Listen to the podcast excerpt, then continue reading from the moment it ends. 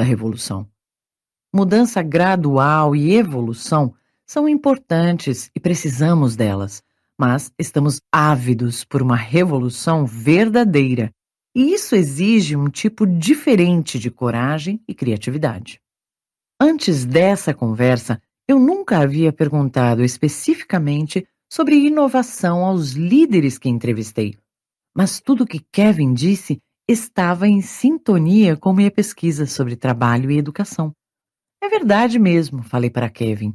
A maioria das pessoas e empresas não consegue suportar a incerteza e os riscos da verdadeira inovação. Aprender e criar são atitudes que, por natureza, nos colocam em posição vulnerável. Nunca há certeza suficiente. As pessoas querem garantias. Exatamente. Tem algo relacionado ao medo que impede as pessoas de irem em frente. Elas se concentram no que já sabem fazer bem e não correm mais riscos. Houve uma breve pausa em nossa conversa até que ele me fitou e disse: Vejo que você é pesquisadora. O que faz exatamente? Dei risada. Estudo esse algo relacionado ao medo. Sou uma pesquisadora da vergonha e da vulnerabilidade. Quando voltei para o quarto de hotel, peguei meu caderno e escrevi notas sobre a conversa com Kevin. Ao pensar sobre aquele algo relacionado ao medo, me lembrei de outra anotação que havia feito no mesmo caderno.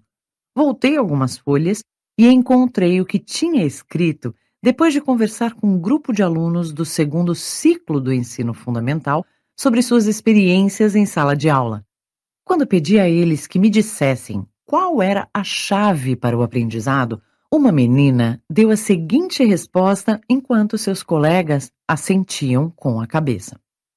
Às vezes, dá para fazer perguntas ou desafiar ideias durante a aula, mas se a gente pega um professor que não gosta disso, ou se alguns colegas ridicularizam quem age assim, é terrível.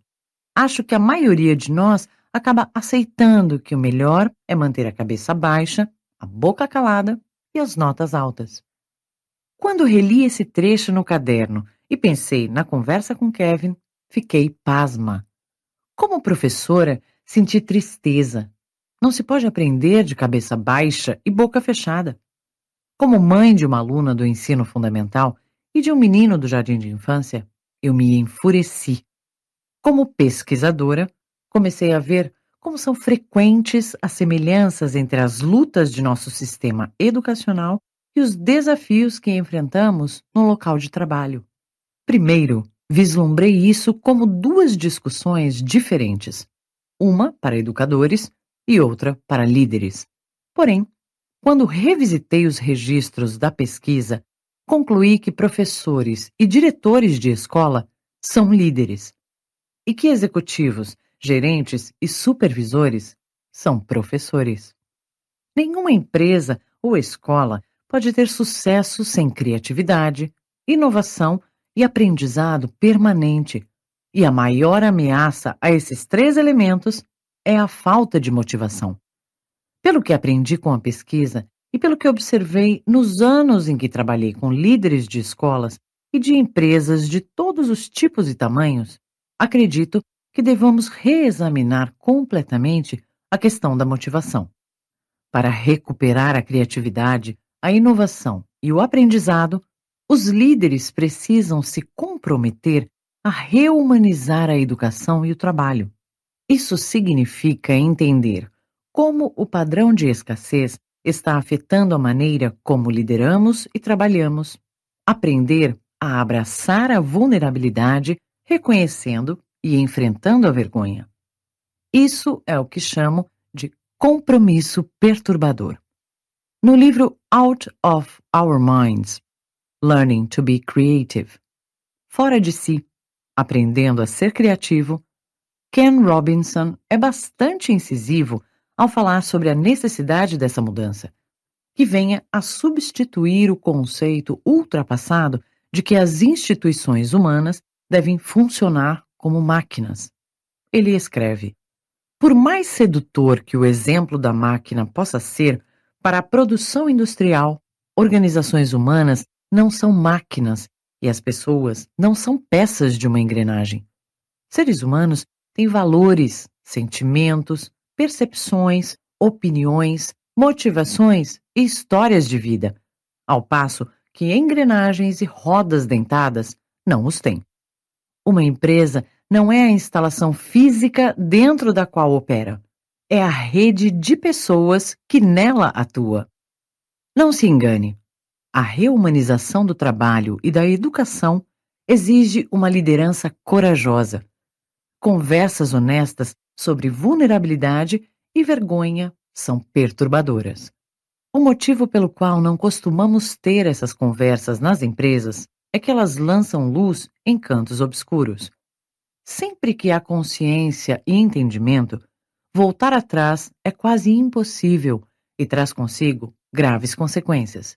Todos queremos viver com ousadia. Se tivermos um vislumbre dessa possibilidade, nos agarraremos a ela com todas as forças. Não é algo que pode ser retirado de nós. Reconhecendo e combatendo a vergonha. Vergonha produz medo. Ela diminui nossa tolerância à vulnerabilidade e, com isso, atrofia a motivação, a inovação, a criatividade, a produtividade e a confiança.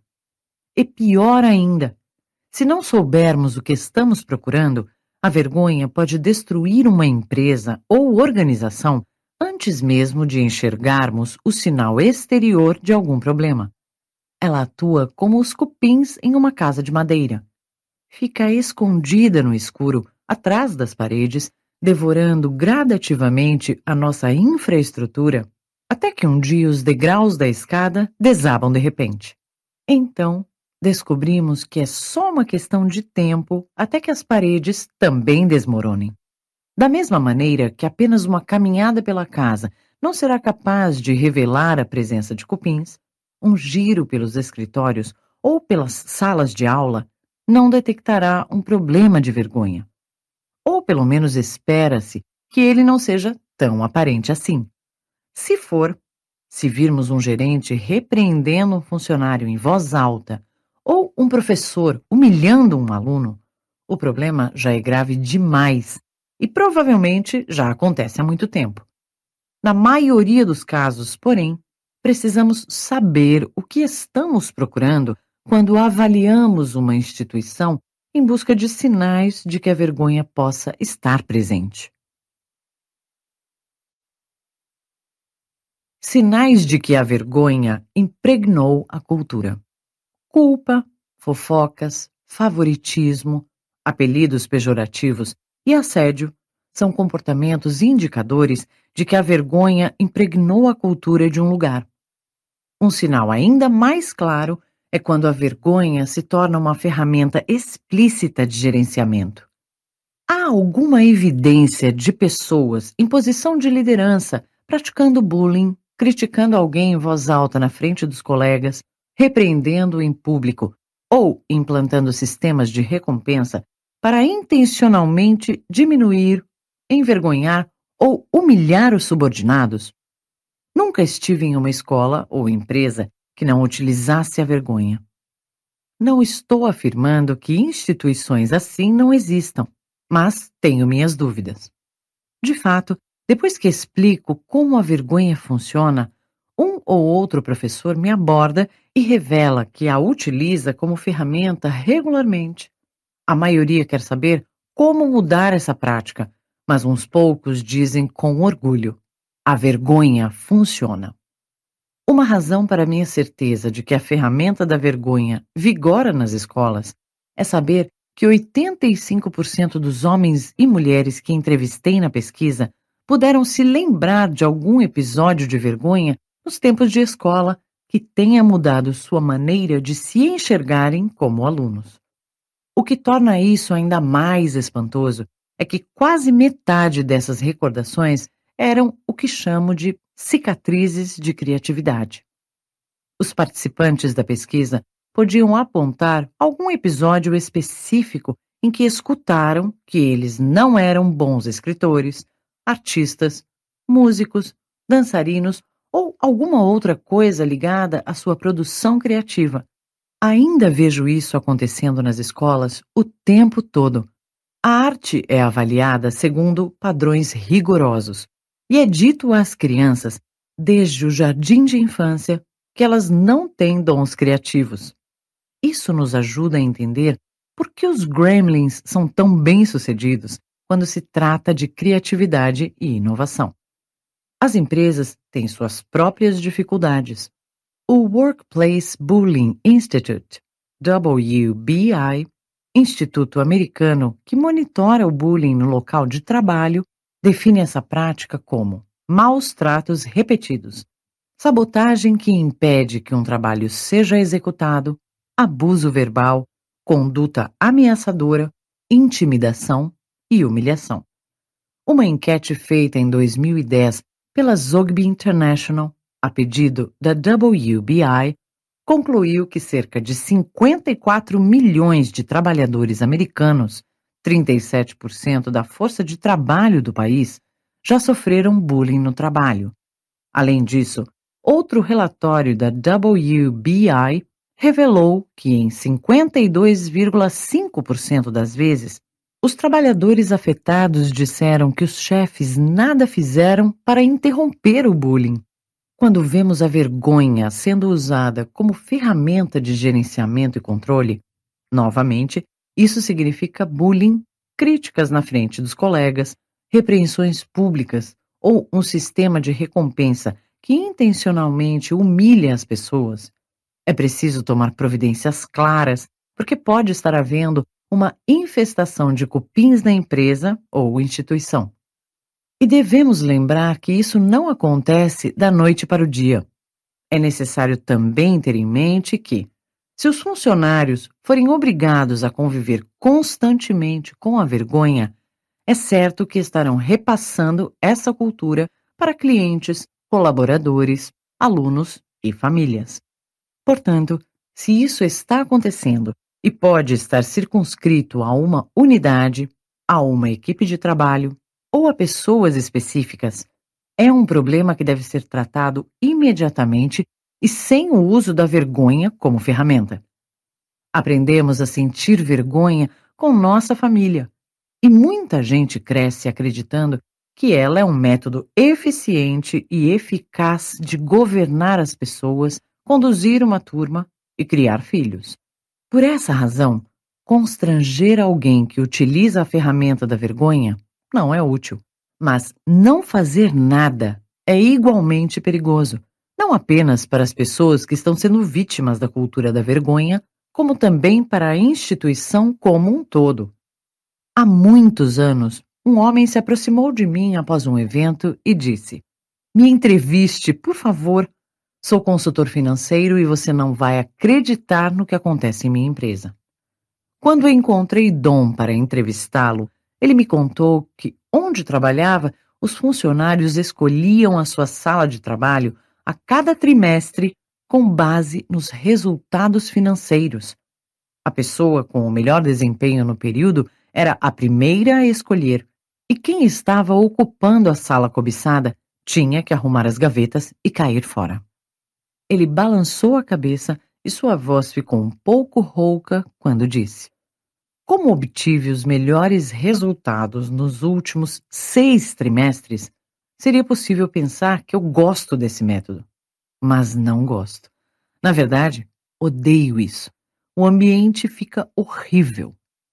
Ele me contou então que, depois dos resultados do trimestre anterior, seu chefe entrou em sua sala fechou a porta e lhe informou que precisaria remanejar as salas. A princípio, pensei que meus índices haviam caído, mas ele logo me disse que não importava se eu tinha os melhores resultados, nem se eu gostava da minha sala. O objetivo era aterrorizar os outros membros da equipe. Ele disse: rebaixá-los em público constrói o caráter. É motivador. Antes do final de nossa conversa, Dom me revelou que estava procurando emprego. Sou bom no que faço e até gosto do meu emprego, mas não fui contratado para aterrorizar pessoas. Eu não sabia porque estava tão infeliz. Mas depois de ouvir sua palestra, eu descobri. É por causa da vergonha. Está pior do que nos tempos do colégio. Agora vou achar um lugar melhor para trabalhar e pode ter certeza de que meus clientes vão querer me seguir. No livro I Thought It Was Just Me, pensei que era só comigo, conto a história de Silvia, uma produtora de eventos na faixa dos 30 anos que deu início à nossa entrevista dizendo: Eu queria ter sido entrevistada por você há seis meses. Eu era outra pessoa, completamente oprimida pela vergonha. Quando lhe perguntei o que queria dizer com isso, ela explicou que ouvira uma amiga falar sobre minha pesquisa e resolveu se voluntariar porque sua vida tinha sido transformada pela vergonha. Havia pouco tempo, ela passara por uma importante reviravolta quando se viu na lista de perdedores em seu trabalho. Após dois anos do que seu chefe chamava de um trabalho impressionante, vencedor, ela cometera seu primeiro grande erro, que custou à agência um cliente importante. A reação dele foi colocá-la na lista dos perdedores. Ela me disse: Meu chefe mantém dois quadros brancos na porta de sua sala, um com a lista de vencedores e outro com a de perdedores. Num instante, fui de um para o outro. Ela confessou que por algumas semanas mal conseguia trabalhar. Silvia perdeu a confiança e começou a faltar ao trabalho. A vergonha a ansiedade e o medo tomaram conta dela. Depois de três semanas muito difíceis, ela pediu demissão e foi trabalhar em outra agência. A vergonha só triunfa nos sistemas em que as pessoas desistem de se comprometer com algo para se protegerem. Quando estamos desmotivados, nós não nos mostramos, não contribuímos e deixamos de nos importar. Além disso, a falta de motivação muitas vezes leva as pessoas a tentarem justificar todo tipo de comportamento antiético, incluindo a mentira, o furto e a desonestidade. Nos casos de Dom e Silvia, eles não apenas desistiram, eles foram embora e levaram seu talento para o concorrente. Quando avaliamos nossas instituições à procura de sinais de vergonha, é importante também estar atento às ameaças externas, forças que agem fora da instituição e influenciam a maneira como líderes e subordinados se sentem em relação ao trabalho. Como professora, irmã de duas professoras da rede pública e cunhada de um diretor de colégio público, eu não preciso ir longe para encontrar exemplos disso.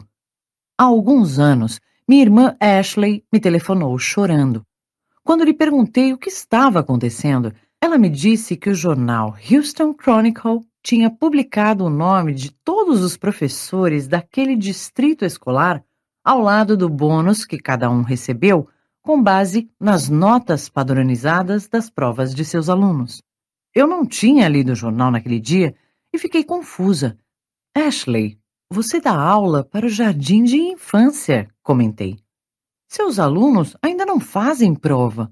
Seu nome está nesta lista? Minha irmã explicou que seu nome estava na lista e que o jornal tinha publicado que ela recebera o bônus mais baixo de todos. O que o periódico não informou foi que aquele era o bônus mais alto possível para professores do jardim de infância.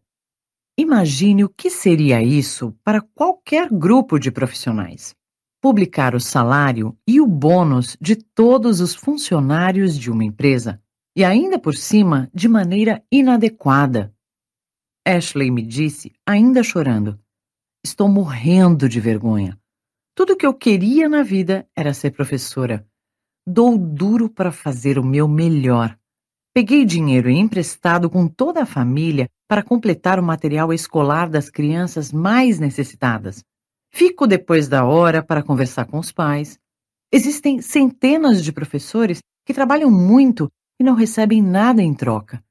Alguns dos melhores que conheço se oferecem para ensinar os alunos mais problemáticos sem nem pensar como isso vai afetar seus resultados ou seu bônus. Eles fazem isso porque amam o trabalho e acreditam em seus alunos.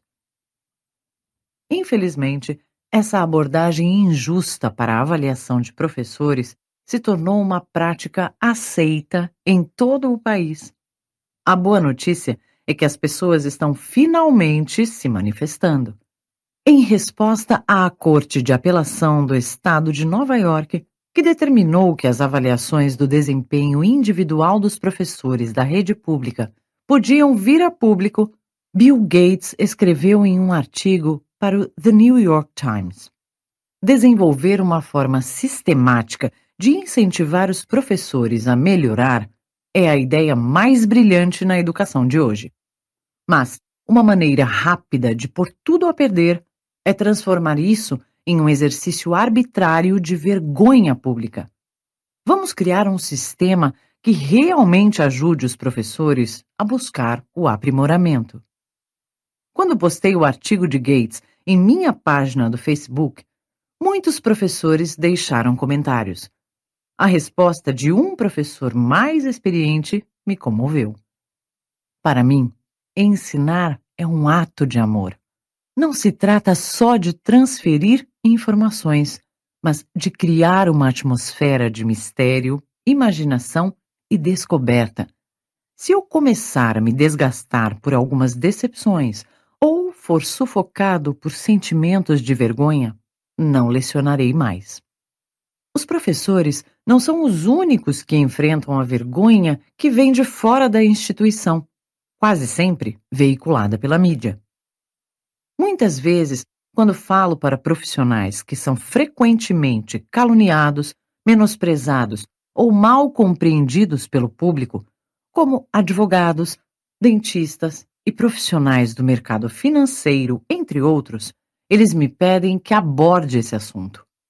Como líderes, a atitude mais eficiente que podemos tomar quando a mídia cometer algum abuso desse tipo é protestar, cobrar precisão e responsabilidade e mostrar como as pessoas foram prejudicadas. Em nível pessoal, podemos resistir defendendo e estimulando as profissões que, pela própria natureza, operam na esfera do estresse individual. O jogo da culpa. Eis a melhor maneira de pensar sobre a relação entre vergonha e culpa. Se a culpa estiver no volante, a vergonha estará no banco do carona. Nas empresas, nas escolas e nas famílias, culpar e apontar o dedo são sintomas de vergonha.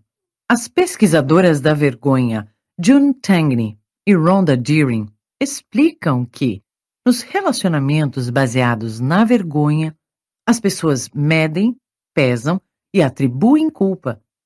Elas escrevem: diante de qualquer resultado negativo, grande ou pequeno, alguém ou algo deve ser apontado como responsável e prestar contas. Afinal, se alguém é culpado e não sou eu, deve ser você. Da culpa surge a vergonha, e em seguida a mágoa, a negação, a raiva e a retaliação. Culpar alguém é descarregar dor e mal-estar. As pessoas culpam outras quando se sentem mal e experimentam alguma dor. Quando estão vulneráveis, com raiva, magoadas envergonhadas, frustradas. Não há nada produtivo no ato de atribuir culpa. Ele geralmente implica envergonhar alguém ou simplesmente ser maldoso. Se culpar os outros é um padrão na sua cultura, então a vergonha deve ser tratada como um problema. A cultura de esconder a verdade. Assim como a culpa é um sinal de instituições fundamentadas na vergonha, a cultura de esconder a verdade depende dela para manter as pessoas caladas e submissas. Quando uma instituição deixa transparecer que é mais importante proteger a reputação de um sistema e dos que detêm o poder, do que proteger a dignidade humana de indivíduos ou comunidades, temos certeza de que a vergonha nesse lugar é sistêmica, que o dinheiro governa a ética e que ninguém assume responsabilidades. Isso acontece em corporações, ONGs, universidades, governos e até em igrejas, escolas e famílias. Em uma cultura empresarial em que o respeito e a dignidade dos indivíduos são tidos em alta conta, a vergonha e a culpa não atuam como estilo de gerenciamento. Não há liderança pelo medo. A empatia é um bem valioso. Assumir responsabilidades é uma regra e não uma exceção. E a necessidade humana primordial por aceitação não é usada para alavancar produtividade nem para controle social. Não devemos controlar o comportamento das pessoas. No entanto, precisamos cultivar culturas empresariais em que determinados comportamentos não sejam tolerados e em que todos se disponham a proteger o que mais importa: os seres humanos. Não solucionaremos as questões complexas que enfrentamos hoje sem criatividade, inovação e aprendizado estimulante. Não podemos permitir que nosso incômodo com a questão da vergonha nos impeça de reconhecê-la e enfrentá-la nas escolas e nos locais de trabalho. As quatro melhores estratégias para desenvolver empresas e organizações resilientes à vergonha são: 1. Um, apoiar líderes que desejem ousar facilitar conversas honestas sobre o tema da vergonha e incentivar uma cultura de combate a ela. 2. Estimular um esforço consciente para detectar em que pontos a vergonha possa estar atuando na empresa e de que forma ela se dissemina na maneira como nos relacionamos com nossos colegas de trabalho e alunos. 3 estabelecer padrões como forma de combater a vergonha. Líderes e gerentes podem criar motivação ajudando as pessoas a saberem o que querem. Quais são as dificuldades em comum? Como as pessoas lidam com elas? Quais têm sido suas experiências? 4. Levar todos os funcionários a conhecer a diferença entre vergonha e culpa e ensiná-los a dar e receber feedback de maneira que isso encoraje o crescimento e a motivação. Diminuir a lacuna de valores com feedback de qualidade. Apoiar uma cultura em que há feedback sincero, construtivo e compromissado é viver com ousadia. Isso vale para empresas, escolas e famílias Sei que muitas famílias têm dificuldade para lidar com essa questão, mas me espantei ao ver a falta de feedback surgir como preocupação principal nas entrevistas que se concentravam nas experiências de trabalho. As empresas de hoje estão de tal forma focadas em avaliações de desempenho que dar, receber e solicitar feedback de qualidade se tornou raro. É incomum, até mesmo em escolas, onde aprender depende de um bom feedback dos professores, o qual é infinitamente mais eficaz do que notas de avaliações padronizadas geradas por computador. O problema é claro. Sem feedback, não pode haver mudança transformadora. Quando não conversamos com as pessoas que estamos liderando sobre seus pontos fortes e suas oportunidades de crescimento, elas começam a questionar as próprias contribuições e o nosso comprometimento. O resultado disso é o desestímulo e o desinteresse. Quando perguntei às pessoas por que havia tanta falta de feedback em suas empresas e suas escolas, elas usaram linguagens diferentes, mas os dois principais tópicos eram os mesmos. 1. Um, não nos sentimos à vontade com conversas difíceis. 2. Não sabemos como dar e receber feedback de modo a fazer as pessoas e os processos avançarem. A boa notícia é que essas questões são facilmente reparáveis. Se uma empresa fizer da cultura do feedback uma prioridade e uma prática, em vez de apenas uma virtude desejada, a mudança será profunda. Os profissionais estão desesperados por feedback. Todos queremos crescer. É preciso apenas aprender a dar um retorno de qualidade para que ele venha a inspirar crescimento e comprometimento. O feedback tem sucesso em culturas em que a meta não é ficar à vontade com conversas difíceis, mas normalizar o desconforto. Se os líderes esperam aprendizado verdadeiro, pensamento crítico e mudança, então o desconforto precisa se tornar normal. Sabemos que crescimento e aprendizado são desconfortáveis, e isso vai acontecer aqui. Vocês vão se sentir assim. Queremos que entendam que isso é normal e que será uma expectativa em nossa organização. Vocês não estão sozinhos. Apenas tenham a mente aberta e abracem essa causa. Esse modelo de desconforto normalizado deve ser adotado em todas as organizações e nas famílias também. Aprendi a ensinar lendo livros sobre pedagogia crítica e engajada de autores como Bell Hooks e Paulo Freire. No início, fiquei aterrorizada com a ideia de que toda educação transformadora passa por caminhos desconfortáveis e imprevisíveis. Agora, com mais de 15 anos de magistério na Universidade de Houston, sempre digo aos meus alunos: se vocês estiverem confortáveis durante as minhas aulas, eu não estou ensinando e vocês não estão aprendendo. Vai ser desconfortável. É normal e faz parte do processo. O simples processo de fazer as pessoas saberem que o desconforto é normal e que vai acontecer, e explicar por que vai acontecer e por que é importante, reduz a ansiedade, o medo e a vergonha.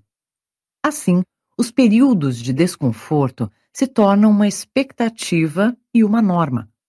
Na maioria dos semestres, um ou outro aluno se aproxima de mim depois das aulas e confessa: Ainda não fiquei desconfortável, estou preocupado.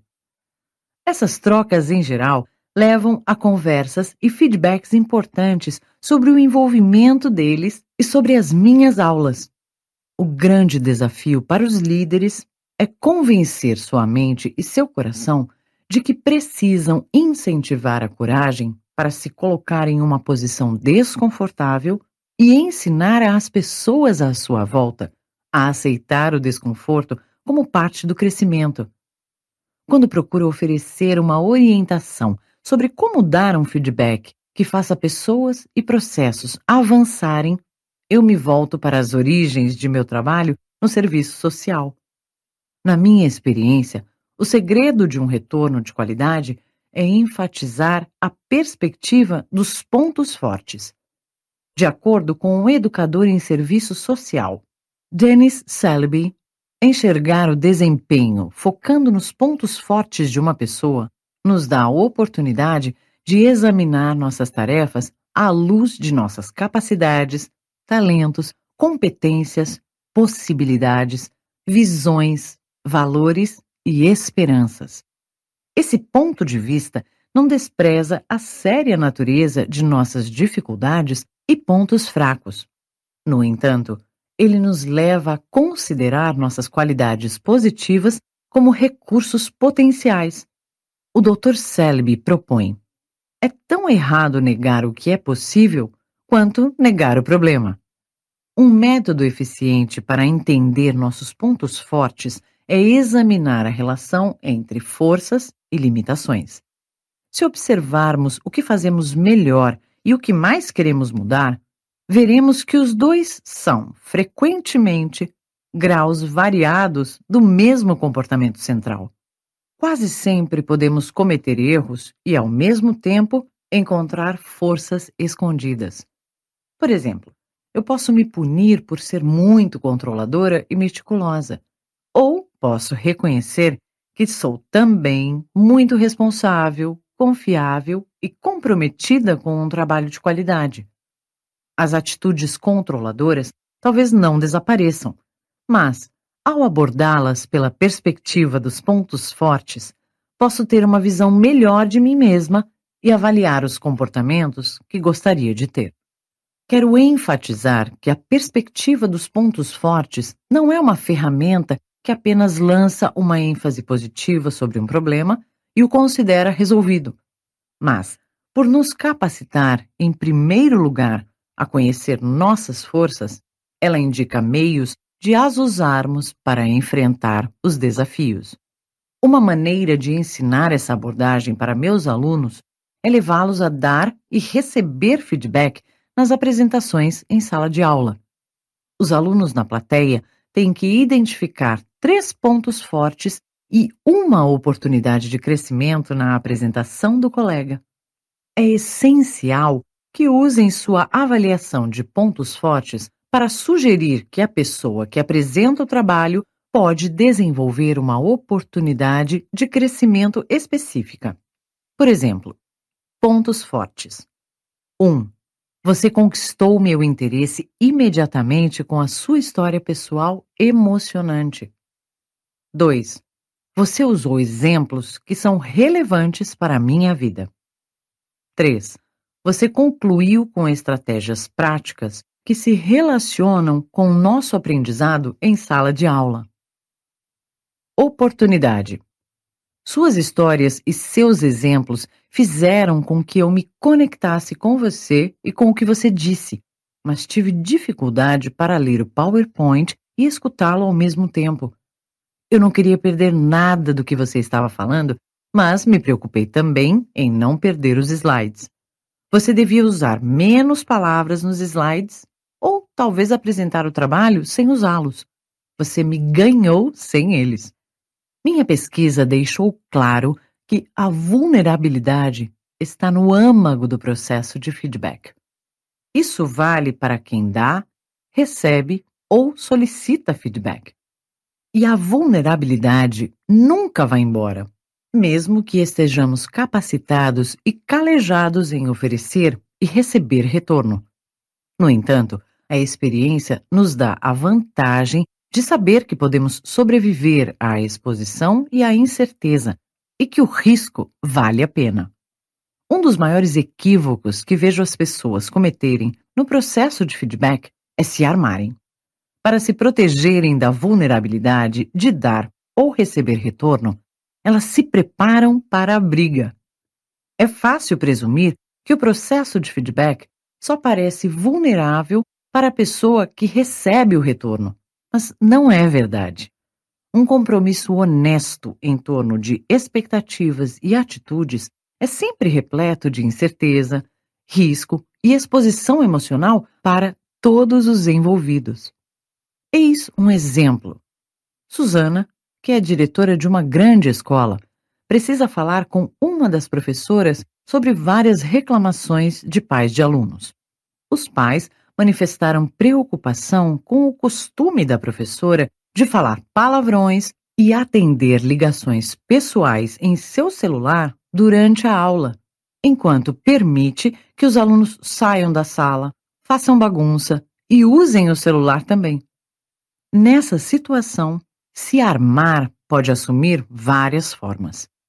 Uma delas é Susan preencher o formulário de queixa e entregá-lo para a professora quando ela chegar à sala atendendo ao seu chamado. Susan apenas dirá: Aqui estão as reclamações. Tome ciência de seus erros e assine aqui. E que isso não aconteça de novo. A diretora terá finalizado a reunião de advertência em um minuto, sem explicações, sem feedback, sem crescimento, sem aprendizado, mas com o assunto rapidamente encerrado. Nesse caso, as chances de a professora mudar o seu comportamento são pequenas. Outra maneira de se armar é se convencendo de que a outra pessoa merece ser magoada ou humilhada. Assim como a maioria de nós, Susan se sente mais confortável com a raiva do que com a vulnerabilidade. Logo, ela aumenta sua autoconfiança com uma pitada de superioridade. Estou cansada disso. Se esses professores me respeitassem, nunca fariam coisas como essas. Cheguei ao meu limite.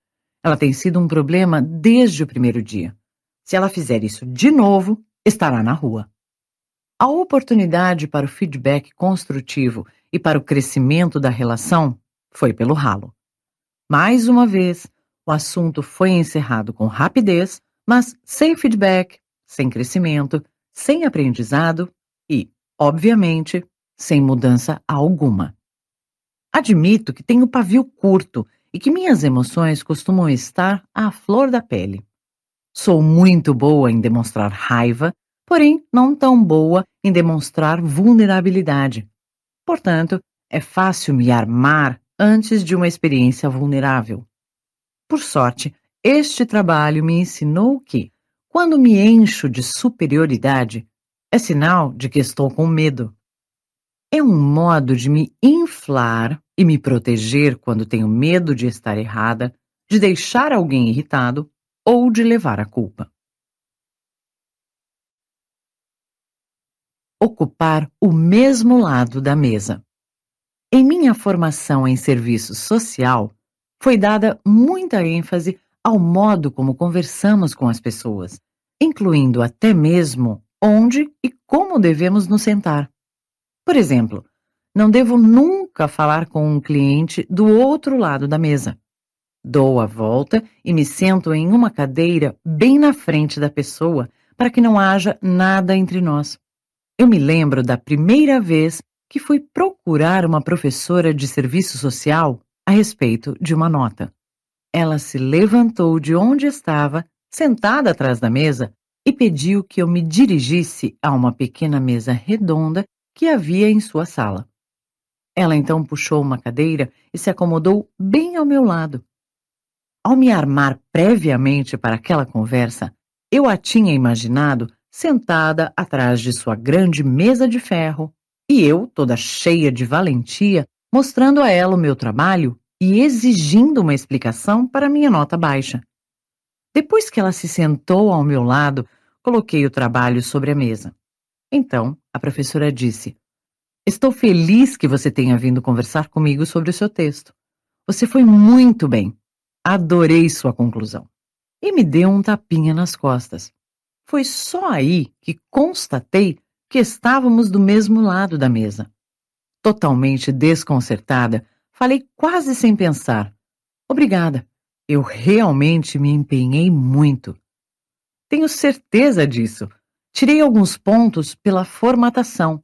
Eu gostaria que focasse nisso e corrigisse o que foi marcado. Você deveria submeter o seu trabalho à publicação e não quero que erros de formatação a prejudiquem. Eu ainda estava confusa. Ela considera o meu trabalho publicável? Gostou tanto assim? A professora prosseguiu. Precisa de ajuda com as normas de formatação? É complicado. Levei anos para dominá-las, disse ela. Um grande exemplo de normalização.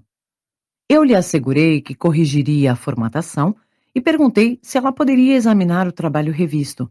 A professora concordou prontamente e me deu algumas dicas sobre o processo. Eu lhe agradeci pelo tempo e pela atenção que me dedicou e fui embora, agradecida pela nota e por ter uma professora que se importava comigo dessa maneira. Hoje, sentar no mesmo lado da mesa é a minha metáfora para feedback. Eu a usei para criar o meu checklist de feedback de qualidade. Sei que estou pronta para dar feedback quando estou disposta a me sentar ao seu lado em vez de no outro lado da mesa. Desejo colocar o problema na nossa frente em vez de entre nós, ou esfregá-lo na sua cara. Estou pronta para ouvir, fazer perguntas e aceitar que possa não estar entendendo a questão completamente. Quero reconhecer o que você faz bem em vez de ressaltar os seus erros. Reconheço seus pontos fortes e como você pode usá-los para vencer seus desafios. Posso chamá-lo à responsabilidade sem envergonhá-lo ou culpá-lo. Estou disposta a assumir a minha parte. Posso lhe agradecer sinceramente por seu empenho em vez de criticá-lo por suas falhas. Consigo explicar como solucionar esses desafios vai levá-lo a crescer e a aproveitar novas oportunidades. E consigo vivenciar a vulnerabilidade e a abertura que espero ver em você. Como a educação poderia ser diferente se alunos, professores e pais se sentassem no mesmo lado da mesa? Como o compromisso aumentaria se os líderes se sentassem junto de seus comandados e dissessem: Obrigado por sua contribuição. Vejam como estão fazendo a diferença. Essa questão está colaborando para o seu crescimento e acho que podemos cuidar disso juntos. Quais são suas ideias para seguirmos adiante? Que papel acreditam que estou desempenhando nessa questão? O que posso fazer de diferente para ajudá-los? Voltemos ao exemplo de Susan, a diretora que estava se armando de diversas maneiras. Se ela houvesse lido esse checklist, teria percebido que não estava pronta para dar feedback para ser uma líder. Mas, com as reclamações dos pais se amontoando em sua mesa, o tempo era um fator importante para Susan e ela sabia que a situação precisava ser resolvida. Quando se está sob pressão, pode ser muito difícil manter a mente equilibrada para oferecer um retorno de qualidade. Portanto, como criar um espaço seguro para a vulnerabilidade e o crescimento quando não nos sentimos abertos para isso? Feedbacks armados não proporcionam mudança duradoura e significativa. Ninguém é capaz de receber feedback ou assumir responsabilidade por alguma coisa quando está sendo duramente criticado.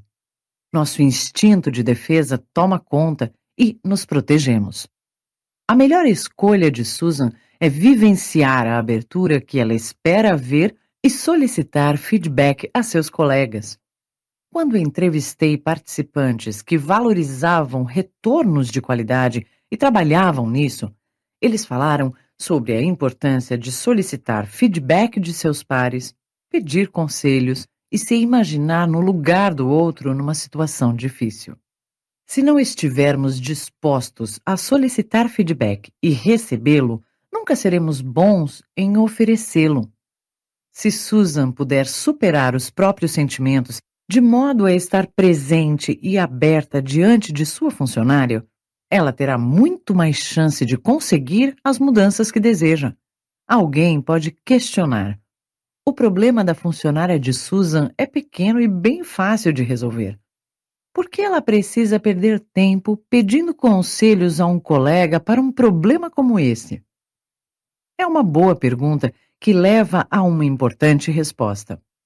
O tamanho, a gravidade ou a complexidade de um problema nem sempre determinam nossa reação emocional a ele. Se a diretora não se sentar no mesmo lado da mesa com a professora, mesmo em se tratando de um problema simples, ou de uma transgressão clara, nenhuma mudança significativa será alcançada. O que Susan pode aprender com seus pares é que ela foi realmente perturbada por essa professora específica ou que está se armando porque um comportamento antiprofissional está se tornando uma norma perigosa nesse grupo de docentes.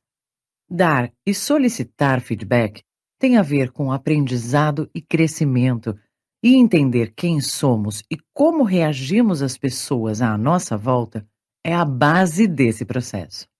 Mais uma vez, não há dúvida de que oferecer um feedback de qualidade pode ser uma questão das mais difíceis para se trabalhar.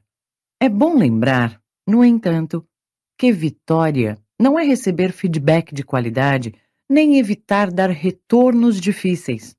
Vitória é se desarmar, se mostrar e se comprometer.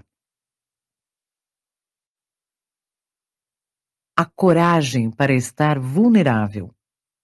Há algum tempo, dei uma palestra no Centro Wolf de Empreendedorismo da Universidade de Houston. O programa, que reúne cerca de 40 alunos de graduação com alto rendimento e seus mentores, oferece um abrangente treinamento na área de negócios e é considerado o maior projeto de empreendedorismo em nível de graduação acadêmica dos Estados Unidos. Fui chamada para falar aos estudantes sobre vulnerabilidade e o poder da história pessoal. Durante o período de perguntas e respostas, após a palestra, um dos alunos colocou uma questão que tenho certeza de que é frequente na cabeça das pessoas que me ouvem falar sobre vulnerabilidade. Ele disse: Percebo quanto a vulnerabilidade é importante, mas estou no ramo das vendas e não sei bem como deveria agir. Ser vulnerável significa que, se um cliente me fizer uma pergunta sobre algum produto e eu não souber a resposta, devo dizer o que realmente estou pensando, como sou novo aqui e ainda não sei exatamente o que estou fazendo? Os estudantes que estavam ouvindo com atenção se voltaram para mim imediatamente, como se dissessem: É, isso parece patético. Deveríamos mesmo responder dessa maneira? A minha resposta foi: não. E sim. Nesse cenário, vulnerabilidade é reconhecer e assumir que você não sabe alguma coisa. É fitar o cliente nos olhos e dizer: no momento, não sei a resposta, mas vou descobrir. Faço questão de lhe dar a informação correta. Expliquei que a indisposição para abraçar a vulnerabilidade de não saber algo leva a pessoa, muitas vezes, a dar desculpas, a se esquivar da pergunta ou, no pior dos casos, mentir para o cliente. É o golpe fatal para qualquer vínculo. E se tem algo que aprendi ao palestrar para vendedores, é que venda tem tudo a ver com a criação de relacionamentos. Portanto, apesar de eu não aconselhar ninguém a usar aquelas mesmas palavras do estudante com um cliente, acredito que haja alguma virtude em compartilhar com alguém que você não sabe bem o que está fazendo, seja com um mentor que pode lhe oferecer apoio e orientação, ou com um colega que possa ajudá-lo a aprender e a normalizar a experiência. Imagine o estresse e a ansiedade de não saber o que se está fazendo, mas tentar convencer um cliente de que sabe, de não ser capaz de pedir ajuda e de não ter ninguém com quem conversar sobre o seu problema. É assim que perdemos funcionários. É muito difícil continuar motivado nessas circunstâncias. A pessoa começa a poupar esforços, a não se importar mais e acaba jogando a toalha.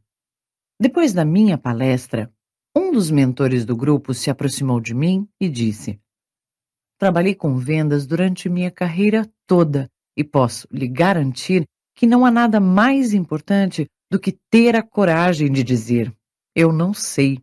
E errei. Ser honesto e transparente é a chave do sucesso em todas as áreas da vida. Tive a oportunidade de entrevistar Gay Geddes, proprietária e fundadora da T3, The Think Tank.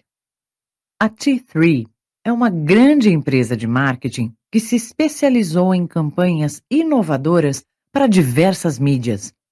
Em 1989, com os 16 mil dólares de seu plano de previdência, Gay realizou seu sonho de abrir uma agência de publicidade. Após acumular várias contas locais e regionais, hoje a T3 está entre as maiores agências do setor presididas por uma mulher. Com escritórios em Austin, Nova York e São Francisco, a T3 tem clientes como Microsoft, UPS, JP Morgan Chase, Pfizer, Allstate e Coca-Cola. Seu dinâmico tino para negócios, aliado à sua cultura empresarial, levaram Gay a obter reconhecimento nacional. Ela esteve na lista das 25 maiores mulheres empreendedoras da revista Fast Company e na lista dos 10 maiores empresários do ano da revista Inc. Comecei a entrevista contando a ela que um jornalista de negócios me dissera que, diferentemente dos executivos de empresas que estão protegidos por camadas de sistemas, os empresários não podem se dar ao luxo de ficar vulneráveis. Quando perguntei a Gay o que achava dessa declaração, ela sorriu e disse: Quando a gente se fecha para a vulnerabilidade, se fecha para as oportunidades. Ela explicou um pouco mais sua visão desta forma. Por definição, o empreendedorismo é vulnerável. Tem a ver com a capacidade de administrar e lidar com a incerteza. As pessoas estão sempre mudando, o orçamento muda, o quadro de funcionários muda, e competir significa ter que ser ágil e criativo. É preciso criar uma visão e viver de acordo com ela. E não há visão sem vulnerabilidade.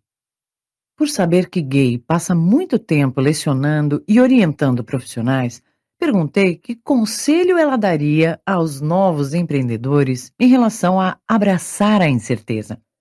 Ela respondeu: Para ter sucesso, um empresário deve se cercar de fortes redes de apoio e de bons conselheiros precisa aprender a calar o ruído em volta para que possa ter clareza sobre como se sente e o que pensa, e então fazer o trabalho pesado. Sem dúvida, isso tem a ver com vulnerabilidade. Outro grande exemplo do poder da vulnerabilidade é o método de liderança adotado por Christine Day, a CEO da marca de moda atlética Lululemon. Em uma entrevista para o programa CNN Money, Christine contou que havia sido uma executiva muito astuta e inteligente que tinha se diplomado em certezas. A transformação veio quando descobriu que não seria por meio de ordens que levaria os funcionários a se envolverem e vestirem a camisa da empresa. Ela aprendeu a deixá-los comprar a ideia à sua própria maneira e que a função dela era abrir espaço para o crescimento dos outros. Christine caracterizou essa mudança da seguinte maneira: deixar de ser alguém que pensa ter sempre a melhor ideia ou solução para os problemas e se tornar a melhor líder de pessoas. A transformação que ela descreveu é a passagem do controle para o envolvimento com vulnerabilidade, correndo riscos e cultivando confiança. E ainda que a vulnerabilidade possa, às vezes, nos fazer sentir impotentes, a mudança de atitude de Christine teve um efeito poderoso. Ela aumentou o número de lojas de 71 para 174, enquanto o faturamento saltou de 297 milhões de dólares para 1 bilhão e as ações da Lululemon subiram 300% desde sua primeira oferta pública em 2007. Em outra entrevista, Christine falou sobre o conceito de vulnerabilidade como origem da criatividade, da inovação e da confiança. Um de seus princípios de liderança encontrar os mágicos.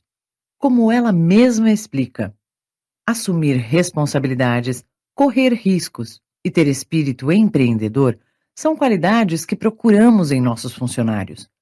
Queremos pessoas que tragam sua própria magia. Os atletas são muito valorizados em nossa sociedade. Eles estão acostumados tanto a ganhar quanto a perder. Sabem como lidar com a derrota e como revertê-la. Ela enfatizou também a importância de permitir que as pessoas cometam erros nossa regra de ouro é: se você estragou, você conserta. Nos negócios, nas escolas, nas comunidades religiosas, em qualquer sistema, podemos saber bastante sobre como as pessoas estão comprometidas com a vulnerabilidade ao observar com que frequência e com que abertura nós as ouvimos dizer: Eu não sei. Preciso de ajuda. Eu discordo. Podemos conversar sobre isso? Não deu certo, mas aprendi muito. Sim, eu fiz isso. É disso que preciso. É assim que eu me sinto.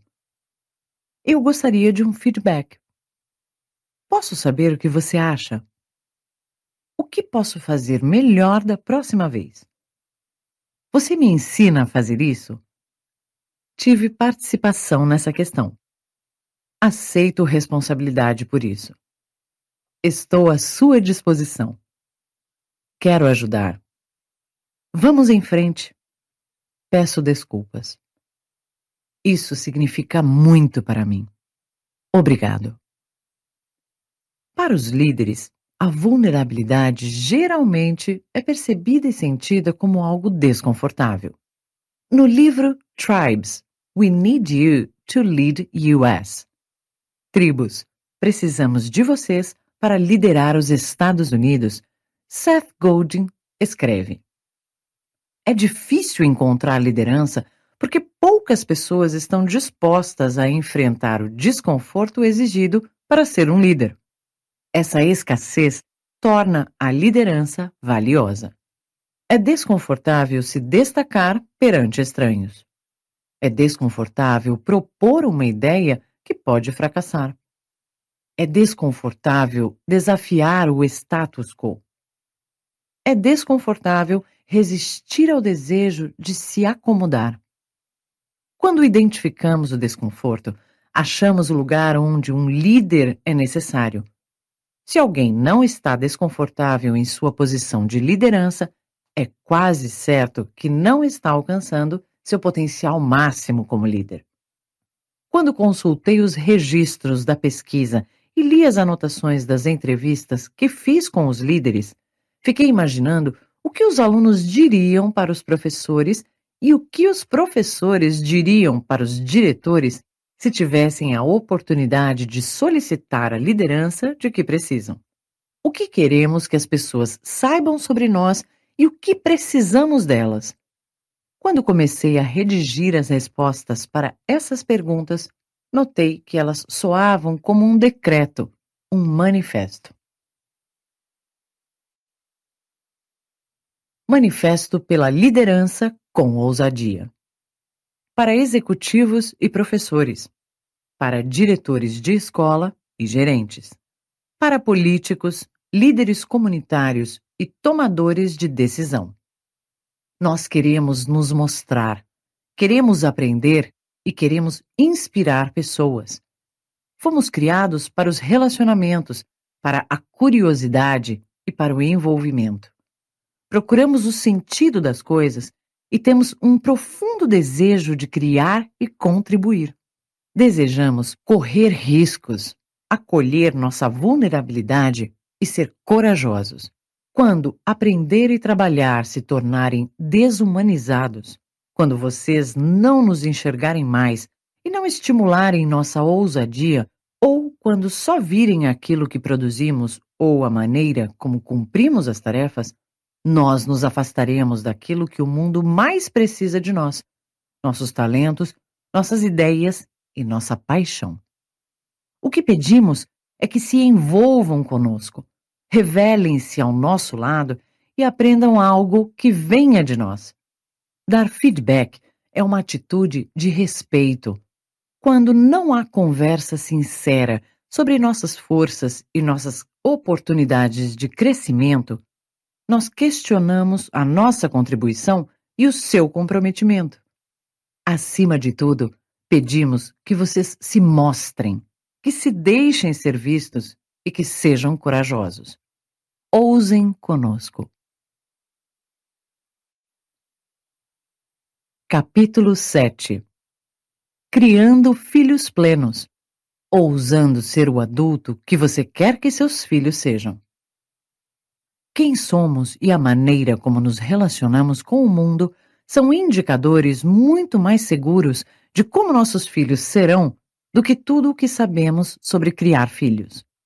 Em se tratando de ensinar às crianças como viver com ousadia na sociedade da escassez, a questão não é tanto você está educando seus filhos da maneira certa, Mas sim, você é o adulto que deseja que seus filhos se tornem um dia? Criar filhos na cultura da escassez.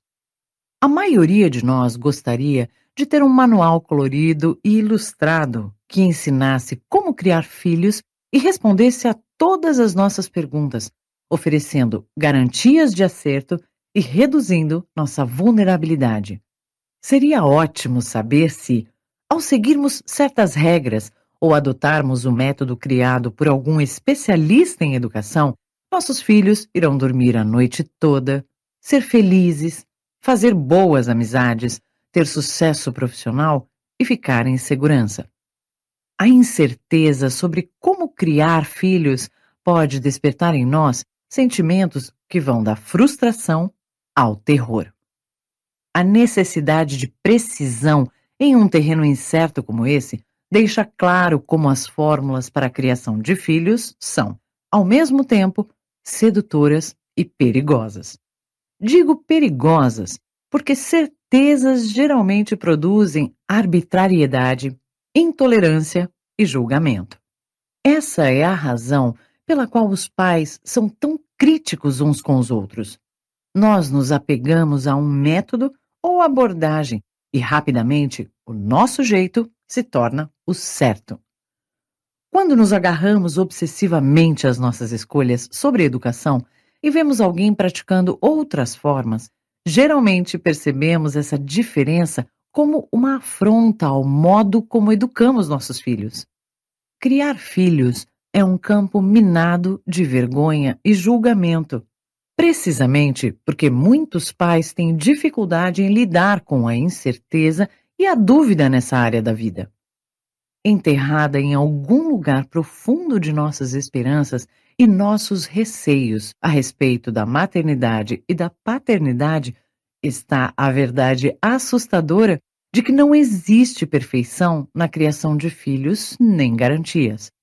Dos debates sobre criação com apego, attachment parenting, e sobre como as crianças são mais bem educadas na Europa, até o desprezo das mães tigres e dos pais helicópteros, as discussões exacerbadas sobre educação nos abstraem convenientemente desta verdade importante e dura. Quem somos e a maneira como nos relacionamos com o mundo são indicadores muito mais seguros de como nossos filhos serão do que tudo o que sabemos sobre criar filhos. Não sou uma especialista em criação de filhos. Na verdade, acho que essa função nem sequer existe. Sou uma mãe envolvida mas imperfeita, e uma pesquisadora apaixonada. Como mencionei na introdução, sou uma construtora de mapas e uma viajante. Assim como para muitos de vocês, criar filhos é, de longe, minha aventura mais intrépida e ousada. Desde o início da minha pesquisa sobre vergonha, sempre coletei dados sobre criação de filhos e prestei atenção em como os participantes da pesquisa falavam de suas experiências como filhos e como pais. O motivo é simples. Nossas histórias de autovalorização, quando nos julgamos bons o bastante, começam com nossas famílias de origem. A narrativa certamente não termina aqui, mas o que aprendemos sobre nós mesmos e a forma como aprendemos a nos relacionar com o mundo durante a infância determinam um percurso que exigirá que gastemos uma parte significativa da vida lutando para recuperar o amor próprio, ou então nos dará esperança, coragem e força para a nossa jornada. Não há dúvida de que nosso comportamento, nossos pensamentos e nossos sentimentos estão tanto dentro de nós quanto são influenciados pelo ambiente. Mas quando se trata de sentimentos de amor, aceitação e valorização, somos estruturalmente moldados por nossa família de origem, pelo que escutamos, pelo que nos contam e, talvez o mais importante, pela maneira como vemos nossos pais se relacionarem com o mundo. Como pais, podemos ter menos controle do que pensamos sobre o temperamento e a personalidade dos filhos e menos controle do que desejamos sobre a cultura da escassez.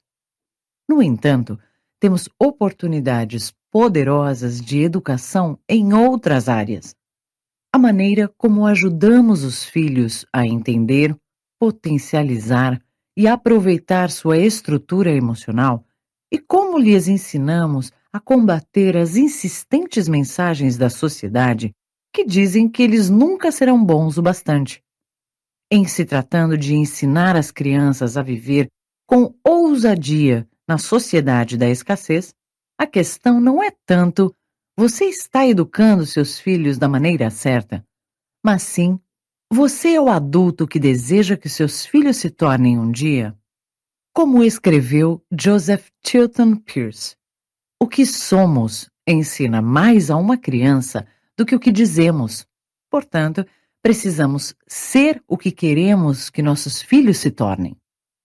Embora a vulnerabilidade da criação de filhos seja muitas vezes assustadora, não podemos nos armar contra ela nem colocá-la de lado, pois ela é o solo mais rico e mais fértil para ensinar e cultivar vínculos, significados e amor. A vulnerabilidade está no centro da história familiar. Ela determina nossos momentos de maior alegria, medo, tristeza, vergonha, decepção, amor, aceitação, gratidão e criatividade. Quer estejamos segurando os filhos nos braços, caminhando ao lado deles, seguindo-os por toda parte ou gritando através de portas trancadas, a vulnerabilidade é o que molda quem nós somos e quem nossos filhos são. Ao rejeitar a vulnerabilidade, transformamos a criação de filhos em uma competição que tem a ver com saber, testar, executar e mensurar em vez de ser. Se colocarmos de lado a questão de quem é melhor e descartarmos os parâmetros escolares, como notas, desempenho nos esportes, troféus e conquistas, iremos concordar que o que queremos para nossos filhos é o que queremos para nós mesmos, que sejam capazes de viver e amar intensamente.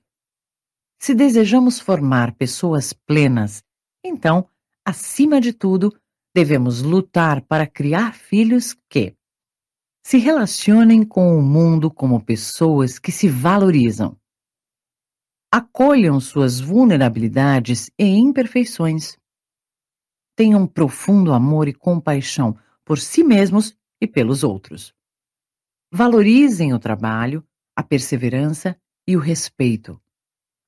Carreguem um sentimento de autenticidade e aceitação dentro de si, em vez de procurar isso do lado de fora. Tenham a coragem de ser imperfeitos, vulneráveis e criativos. Não tenham medo de passar vergonha ou sofrer rejeição se forem diferentes ou se estiverem em dificuldades. Saibam viver nesse mundo de mudanças rápidas com coragem e flexibilidade. Para os pais, isso significa sermos convocados a reconhecer que não podemos dar aos filhos o que não temos e que, portanto, devemos deixá-los participar de nossa jornada para crescer, mudar e aprender. Identificar nossas armaduras e ensinar nossos filhos a não vesti-las, serem pessoas vulneráveis, se mostrarem e se deixarem ser vistos e conhecidos. Respeitar nossos filhos ao continuar nossa caminhada em direção à vida plena. Educar na perspectiva da abundância, em vez de na perspectiva da escassez. Diminuir a lacuna de valores e praticar as virtudes que queremos ensinar. Viver com ousadia, procurando avançar um pouco mais a cada dia. Em outras palavras, se quisermos que nossos filhos amem e se aceitem como são, nossa tarefa é amar e nos aceitar como nós somos. Não podemos nos entregar ao medo, à vergonha, à culpa e ao julgamento em nossa própria vida, se quisermos criar filhos corajosos. Compaixão e vínculo, as virtudes que dão sentido e significado à vida, só podem ser aprendidos se forem experimentados. E a primeira oportunidade para isso está dentro da família. Neste capítulo, quero compartilhar o que aprendi sobre autovalorização, enfrentamento da vergonha e vulnerabilidade, especificamente com minha pesquisa sobre a criação de filhos. Esse trabalho modificou profundamente a maneira como Steve e eu pensamos e nos sentimos a respeito da educação no lar. O que aprendemos com a pesquisa mudou nossas prioridades, nosso casamento e nosso comportamento no dia a dia. Por Steve ser pediatra, passamos muito tempo conversando sobre pesquisas e os vários modelos de criação de filhos. Minha meta aqui é compartilhar uma nova perspectiva sobre esse grande ato de ousadia que é criar filhos plenos. Compreendendo e combatendo a vergonha. Não acredite no mito de que, uma vez que se tem filhos, a vida dos pais acaba e só existe a das crianças. Para muitos pais e mães, a época mais interessante e produtiva da vida acontece depois da chegada das crianças. Para a maioria de nós, as grandes dificuldades e os desafios surgem a partir da meia-idade. Ser capaz de criar filhos plenos não significa ter compreendido tudo e apenas cumprir as dicas à risca. Em vez disso, é aprender e explorar juntos o caminho. E acredite, há ocasiões em que meus filhos estão adiantados na caminhada, esperando por mim ou voltando atrás para me puxar para a frente. Como mencionei na introdução, se os homens e as mulheres que entrevistei na pesquisa forem divididos em dois grupos, os que têm um sentido profundo de amor e aceitação e os que se esforçam para obter isso, somente uma variável os separa. Aqueles que se sentem amados, amam, vivem e se sentem aceitos, simplesmente acreditam que são dignos de amor e aceitação. Costumo dizer que a plenitude é como uma estrela guia. Nós nunca realmente a alcançamos, mas sabemos que estamos indo na direção certa. Para criar filhos que acreditam no próprio valor e no próprio merecimento, devemos ser o modelo para essa viagem e essa luta. O mais importante que devemos saber sobre autovalorização é que ela não tem pré-requisitos. Muita gente, por outro lado, carrega uma longa lista de pré-requisitos de autovalorização. Atributos que herdamos, aprendemos e assimilamos inconscientemente ao longo do caminho. A maior parte desses pré-requisitos se encontra nas categorias de conquistas, aquisições e aceitação externa. É o problema do se, quando, eu terei dignidade quando ou eu terei valor se. Isso pode não estar escrito e podemos não estar conscientes dos pré-requisitos, mas todos nós temos uma lista que diz: eu serei valorizado quando perder alguns quilos. Se for aceito neste curso. Se minha esposa não estiver me traindo. Se não nos divorciarmos. Se eu for promovido. Quando ficar grávida. Quando ele me convidar para sair. Quando nós comprarmos uma casa neste bairro. Se ninguém descobrir. A vergonha adora pré-requisitos. Nossa lista de valorização com limites C, quando se alinha perfeitamente com o modo de pensar dos gremlins e com o que eles gostam de nos dizer. Não se esqueça de que sua mãe acha que você deveria perder os quilos que ganhou na gravidez. Lembre-se de que seu novo patrão respeita apenas os profissionais com MBA. Todos os seus amigos se tornaram sócios da empresa no ano passado, menos você. Sabia? Como pais, ajudamos nossos filhos a enfrentar a vergonha e desenvolver a dignidade, ficando atentos aos pré-requisitos que, consciente ou inconscientemente, estamos transmitindo a eles. Estamos lhes mandando mensagens claras ou veladas sobre o que os tornam mais ou menos aceitos? Ou estamos focando em comportamentos que precisam ser mudados e deixando claro que o seu valor fundamental não está em jogo. Costumo dizer aos pais que algumas das mensagens veladas mais destrutivas que transmitimos aos nossos filhos derivam das normas femininas e masculinas que vimos no capítulo 3. Será que estamos, aberta ou camufladamente, dizendo às nossas filhas que magreza, simpatia e submissão são pré-requisitos para a dignidade? Ou estamos ensinando a elas que enxerguem os rapazes como pessoas carinhosas e amáveis? Será que estamos enviando para nossos filhos mensagens para que sejam emocionalmente invulneráveis, que coloquem o dinheiro e o status em primeiro lugar e que sejam agressivos? Ou estamos ensinando a eles que devem tratar mulheres e meninas como pessoas capazes e inteligentes, e não como objetos.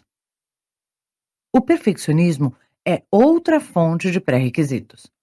Em mais de 12 anos estudando a autovalorização, estou convencida de que o perfeccionismo é, na verdade, contagioso.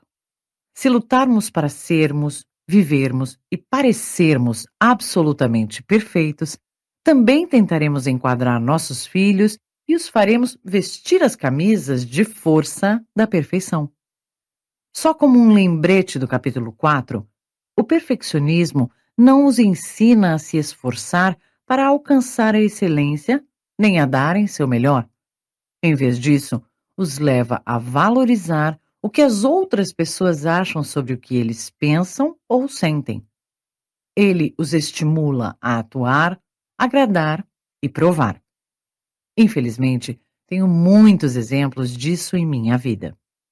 Quando Ellen teve seu primeiro atraso na escola, ela caiu no choro.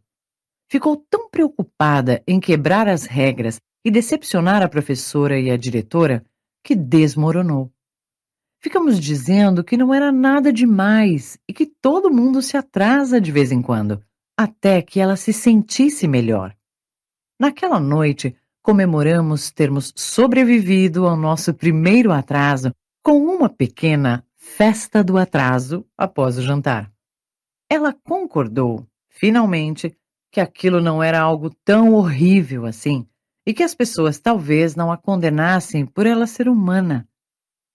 Quatro dias depois, numa manhã de domingo, estávamos atrasados para a igreja e eu me encontrava à beira das lágrimas. Por que nunca conseguimos sair de casa na hora? Vamos chegar atrasados, reclamei. Ellen olhou séria para mim e perguntou: Papai e Charlie estarão aqui em um minuto. Será que estamos perdendo alguma coisa tão importante assim? Não, respondi sem hesitar. Só detesto chegar na igreja atrasada e ter que me esgueirar entre os assentos ocupados. O culto começa às nove horas e não às nove e cinco. Ellen pareceu confusa por um instante, então sorriu e disse: Não é nada demais. Todo mundo se atrasa de vez em quando, lembra? Eu vou dar uma festa do atraso para você quando chegarmos em casa. Às vezes, pré-requisitos e perfeccionismo são transmitidos de maneiras muito sutis. Um dos melhores conselhos sobre criação de filhos que já recebi veio da escritora Toni Morrison. Ela estava no programa da Oprah, falando sobre o seu livro O Olho Mais Azul. A apresentadora mencionou que tinha lido uma passagem bonita a respeito das mensagens que transmitimos quando uma criança entra no cômodo onde estamos e pediu que sua convidada falasse sobre isso. Tony contou que é interessante observar o que acontece quando uma criança entra numa sala. Repare se o rosto dela se ilumina. Quando meus filhos eram pequenos e entravam na sala, eu conferia para ver se tinham fechado a braguilha da calça, se o cabelo estava penteado e se as meias estavam esticadas. Nós achamos que nosso amor e nossa afeição por eles está à mostra porque estamos cuidando deles. Mas não é nada disso. Quando eles nos olham, vem a crítica em nosso rosto e pensam: o que está errado agora? Deixe que o rosto expresse o que está em seu coração. Hoje, quando meus filhos chegam, meu rosto diz que eu estou alegre por vê-los. É simples assim. Penso sobre esse conselho todos os dias. Ele se tornou uma prática de vida. Quando Ellen aparece na escada, pronta para o colégio, não quero que meu primeiro comentário seja: prenda seu cabelo ou esses sapatos não combinam com seu vestido. Faço questão de que meu rosto expresse quanto estou feliz em vê-la, em poder estar com ela. Quando Charlie entra pela porta dos fundos e está suado e sujo depois de cuidar do jardim, vou recebê-lo com um sorriso antes de dizer: Não toque em nada até lavar as mãos. Achamos muitas vezes que ganhamos pontos na educação dos filhos ao sermos críticos, exigentes e impacientes. Esses primeiros olhares podem ser pré-requisitos ou construtores de autovalorização. A escolha é sua. Além de manter vigilância contra os pré-requisitos e o perfeccionismo, podemos ajudar nossos filhos a desenvolverem seu senso de dignidade e autovalorização de outra maneira, o que nos remonta ao que aprendemos sobre as diferenças entre vergonha e culpa. Minha pesquisa aponta que o indicador principal de quanto nossas crianças estarão inclinadas para a vergonha ou a culpa está na criação que lhes oferecemos. Em outras palavras, temos muita influência sobre o que nossos filhos pensam de si mesmos e de suas dificuldades. Sabendo que a vergonha está relacionada a vícios, depressão, agressão, violência, distúrbios alimentares e suicídio, e que a culpa está inversamente relacionada às consequências disso, nós vamos querer criar filhos que se habituem mais a uma conversa interna de culpa do que de vergonha. Isso significa que devemos separar nossos filhos de seus comportamentos. Há uma diferença entre você ser mal e você fazer alguma coisa má. E não se trata apenas de semântica. A vergonha corrói a parte de nós que acredita que podemos fazer melhor e nos tornar pessoas melhores. Quando humilhamos e rotulamos nossos filhos, tiramos deles a oportunidade de crescerem e tentarem novos comportamentos. Se uma criança conta uma mentira, ela pode mudar esse comportamento. Se ela é uma mentirosa, onde está o potencial para mudança nisso? Cultivar mais conversa interna de culpa e menos conversa interna de vergonha exige repensarmos a maneira como disciplinamos os filhos e como falamos com eles. Também é necessário explicar esses conceitos a eles. As crianças são muito receptivas a conversar sobre vergonha se estivermos dispostos a fazê-lo. Quando elas estiverem com quatro ou cinco anos, já poderíamos lhes explicar a diferença entre culpa e vergonha e dizer que os amamos mesmo quando fazem escolhas ruins.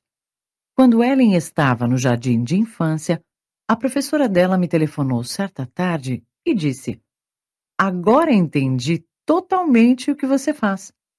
Ao lhe perguntar a razão, ela me contou que naquela mesma semana tinha olhado para Ellen, que estava toda suja de tinta na aula de arte, e dito: Ellen, você é uma sujinha.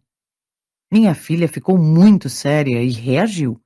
Eu posso ter feito sujeira, mas eu não sou sujinha. Charlie também assimilou a diferença entre vergonha e culpa. Quando peguei nossa cadela procurando comida na lata do lixo, eu a repreendi dizendo: Menina má! Charlie apareceu de repente, gritando: Daisy é uma boa menina que fez uma má escolha. Nós a amamos, só não aprovamos suas escolhas. Quando tentei explicar a diferença, argumentando que Daisy é uma cadela, a reação dele foi: Ah, entendi. Daisy é uma boa cadela que fez uma má escolha. A vergonha é dolorosa para as crianças porque ela está intimamente ligada ao medo de não serem amadas. Para as mais novas e, portanto, mais dependentes, não se sentirem amadas é uma ameaça à sobrevivência. É um trauma. Estou convencida de que a razão pela qual a maioria de nós regride aos sentimentos infantis quando passa alguma vergonha é porque o cérebro armazena as experiências de vergonha como traumas e, quando elas são reativadas, nós retornamos àqueles lugares. Não temos uma pesquisa neurobiológica para confirmar isso, mas coletei centenas de entrevistas que revelam o mesmo padrão. Não sei o que aconteceu. Meu chefe me chamou de idiota na frente da equipe e eu não disse nada. De repente, me vi na sala de aula da professora do quarto ano e fiquei completamente mudo. Foi impossível encontrar uma boa resposta. Meu filho errou o segundo arremesso de lance livre e eu enlouqueci. Eu sempre disse que nunca iria fazer com meu filho o que meu pai fez comigo, mas lá estava eu, gritando com ele na frente do time. Não sei como isso aconteceu. No capítulo 3, aprendemos que o cérebro processa a rejeição social e a vergonha da mesma maneira que processa a dor física. Suspeito que teremos, algum dia, provas científicas para confirmar minha hipótese sobre as crianças armazenarem vergonha como trauma. Mas, enquanto isso, posso afirmar sem hesitação que as experiências de vergonha na infância afetam nossa autoestima e mudam quem somos e a maneira como nos enxergamos. Podemos nos esforçar para não usar a vergonha como instrumento de educação, mas nossos filhos ainda assim vão se deparar com ela no mundo exterior.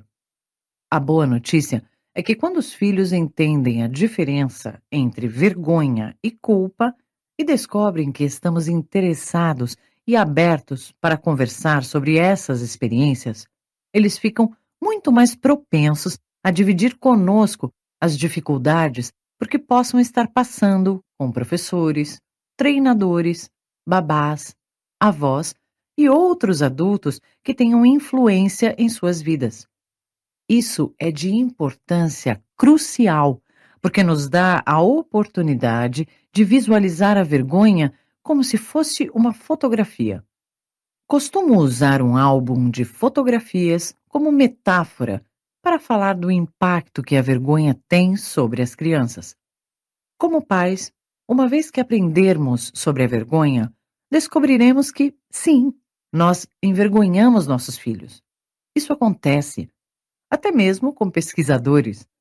Por conta da gravidade das consequências da vergonha, também começaremos a nos preocupar que os episódios de vergonha que acontecem fora do ambiente doméstico possam moldar a personalidade de nossos filhos, apesar de nossos esforços em família. E esses episódios acontecerão. Insultos, humilhações e provocações são fatos corriqueiros na sociedade cruel em que vivemos. A boa notícia, porém, é que temos muita influência sobre o poder que essas experiências têm ou deixam de ter na vida das crianças. Muitos de nós se lembram de episódios de vergonha da infância que pareceram determinantes. Porém, é mais provável que nos recordemos deles porque não processamos essas experiências com pais e mães que estivessem abertos para conversar sobre a vergonha e comprometidos a nos ajudar nesse enfrentamento. Eu não culpo mais meus pais por isso, assim como não julgo minha avó por me deixar viajar no banco da frente do carro. Eles não tinham acesso às informações que temos hoje. Sabendo o que sei agora, penso sobre vergonha e valorização nos seguintes termos: isto é o álbum e não as fotografias. Se abrirmos um álbum de fotografias e muitas das páginas contiverem fotos ampliadas de acontecimentos vergonhosos, fecharemos o álbum e nos afastaremos pensando: a vergonha definiu esses momentos. Se, por outro lado, abrirmos o álbum e identificarmos algumas poucas fotos pequenas de episódios de vergonha, cercadas por imagens de felicidade, esperança, luta, enfrentamento, coragem, fracasso, sucesso e vulnerabilidade, os episódios de vergonha se tornarão apenas parte de uma história maior. Não serão eles que definirão o álbum. Mais uma vez, não podemos imunizar nossos filhos contra a vergonha. Em vez disso, nossa tarefa é ensinar e aperfeiçoar a resiliência. E isso começa com conversas sobre o que é a vergonha e sobre como ela aparece em nossas vidas. Os adultos que entrevistei e que foram criados por pais que utilizavam a vergonha como instrumento básico de educação, tinham muito mais dificuldade de acreditar em seu valor do que os participantes que passaram constrangimentos apenas ocasionalmente e que puderam conversar sobre isso com seus pais. Se seus filhos já estão criados e você está se perguntando se é tarde demais para ensiná-los a combater a vergonha e a trocar o álbum? A resposta é não. Não é tarde demais. A vantagem de assumirmos nossas histórias, mesmo as mais espinhosas, é podermos escrever o seu final. Eis o trecho de uma carta que recebi há muitos anos de uma desconhecida. Seu trabalho mudou a minha vida de um modo muito estranho. Depois que minha mãe viu uma palestra sua, ela me escreveu uma longa carta em que dizia: Eu não fazia ideia de que existe diferença entre vergonha e culpa. Acho que a fiz passar vergonha a vida inteira. Na verdade, eu queria usar a culpa. Nunca achei que você não fosse boa o bastante. Eu só não gostava das suas escolhas, mas acabei envergonhando você. Não posso voltar atrás, porém preciso que saiba que você é a melhor coisa que já aconteceu na minha vida e que sinto muito orgulho de ser sua mãe. Eu não conseguia acreditar no que estava lendo. Minha mãe tem 75 anos e eu 55. Essa confissão me trouxe cura e mudou tudo, inclusive a maneira como trato meus próprios filhos. Além de ajudar nossos filhos a entenderem a vergonha e usarem a conversa interna da culpa, em vez da conversa interna da vergonha, devemos ser bem cuidadosos em relação ao escoamento da culpa. Mesmo que não deixemos nossos filhos constrangidos, a vergonha ainda estará presente em nossas vidas de maneiras que podem ter um forte impacto sobre nossa família. Basicamente, é impossível exigir que as crianças enfrentem a vergonha melhor do que nós.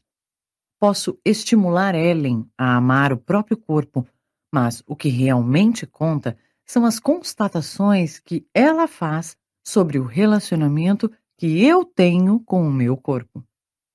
Posso aliviar as inquietações de Charlie em relação ao beisebol, dizendo que ele não precisa saber de tudo para começar a jogar. Mas será que ele observa a mim e Steve tentando coisas novas, cometendo erros e falhando sem sermos muito autocríticos? Por último, normalizar é uma das ferramentas mais poderosas de combate à vergonha que podemos oferecer aos filhos. Como expliquei no capítulo anterior, normalizar significa ajudar nossos filhos a saber que eles não estão sozinhos e que nós já vivenciamos muitas das mesmas dificuldades por que estão passando. Isso vale para ocasiões sociais, mudanças no corpo, situações de vergonha, sentimentos de rejeição e a vontade de ser corajoso apesar do medo. Algo sagrado acontece quando olhamos para nossos filhos e dizemos: Eu também. Ou quando contamos uma história pessoal que tem algo em comum com o desafio que eles estão enfrentando.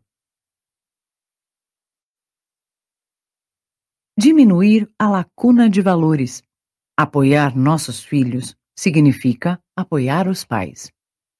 É importante fazer uma pausa para reconhecer a vergonha nos debates sobre valores parentais. Quando ouvimos conversas ou lemos livros e blogs sobre temas controversos da criação de filhos, como o trabalho feminino, a circuncisão, a vacinação, o lugar de dormir, a alimentação infantil, etc. O que se escuta é vergonha e o que se vê é mágoa. As pessoas, sobretudo as mães, exibem os mesmos comportamentos que defini anteriormente como vergonhosos: insultos, humilhações e bullying. Ninguém pode afirmar que cuida do bem-estar de crianças se estiver envergonhando outros pais pelas escolhas que estão fazendo. Esse tipo de atitude cria um grande abismo de valores. Sim, a maioria de nós tem opiniões fortes sobre cada um desses assuntos, mas se realmente nos importamos com o bem-estar mais amplo das crianças, nossa tarefa é realizar escolhas que estejam em harmonia com nossos valores e apoiar outros pais que estiverem fazendo o mesmo. Além disso, devemos cuidar do nosso próprio senso de dignidade. Quando nos sentimos bem em relação às escolhas que fazemos e quando nos envolvemos com o mundo a partir de um estado mental de autovalorização e não de escassez, não sentimos necessidade de julgar nem de atacar. Alguém poderia levantar a seguinte questão: então, devemos ignorar os pais que estão abusando de seus filhos? Na verdade, alguém fazer escolhas diferentes das nossas não constitui por si só um abuso. Se houver um abuso real acontecendo, chame a polícia. Se não for caso de polícia, não devemos chamar de abuso.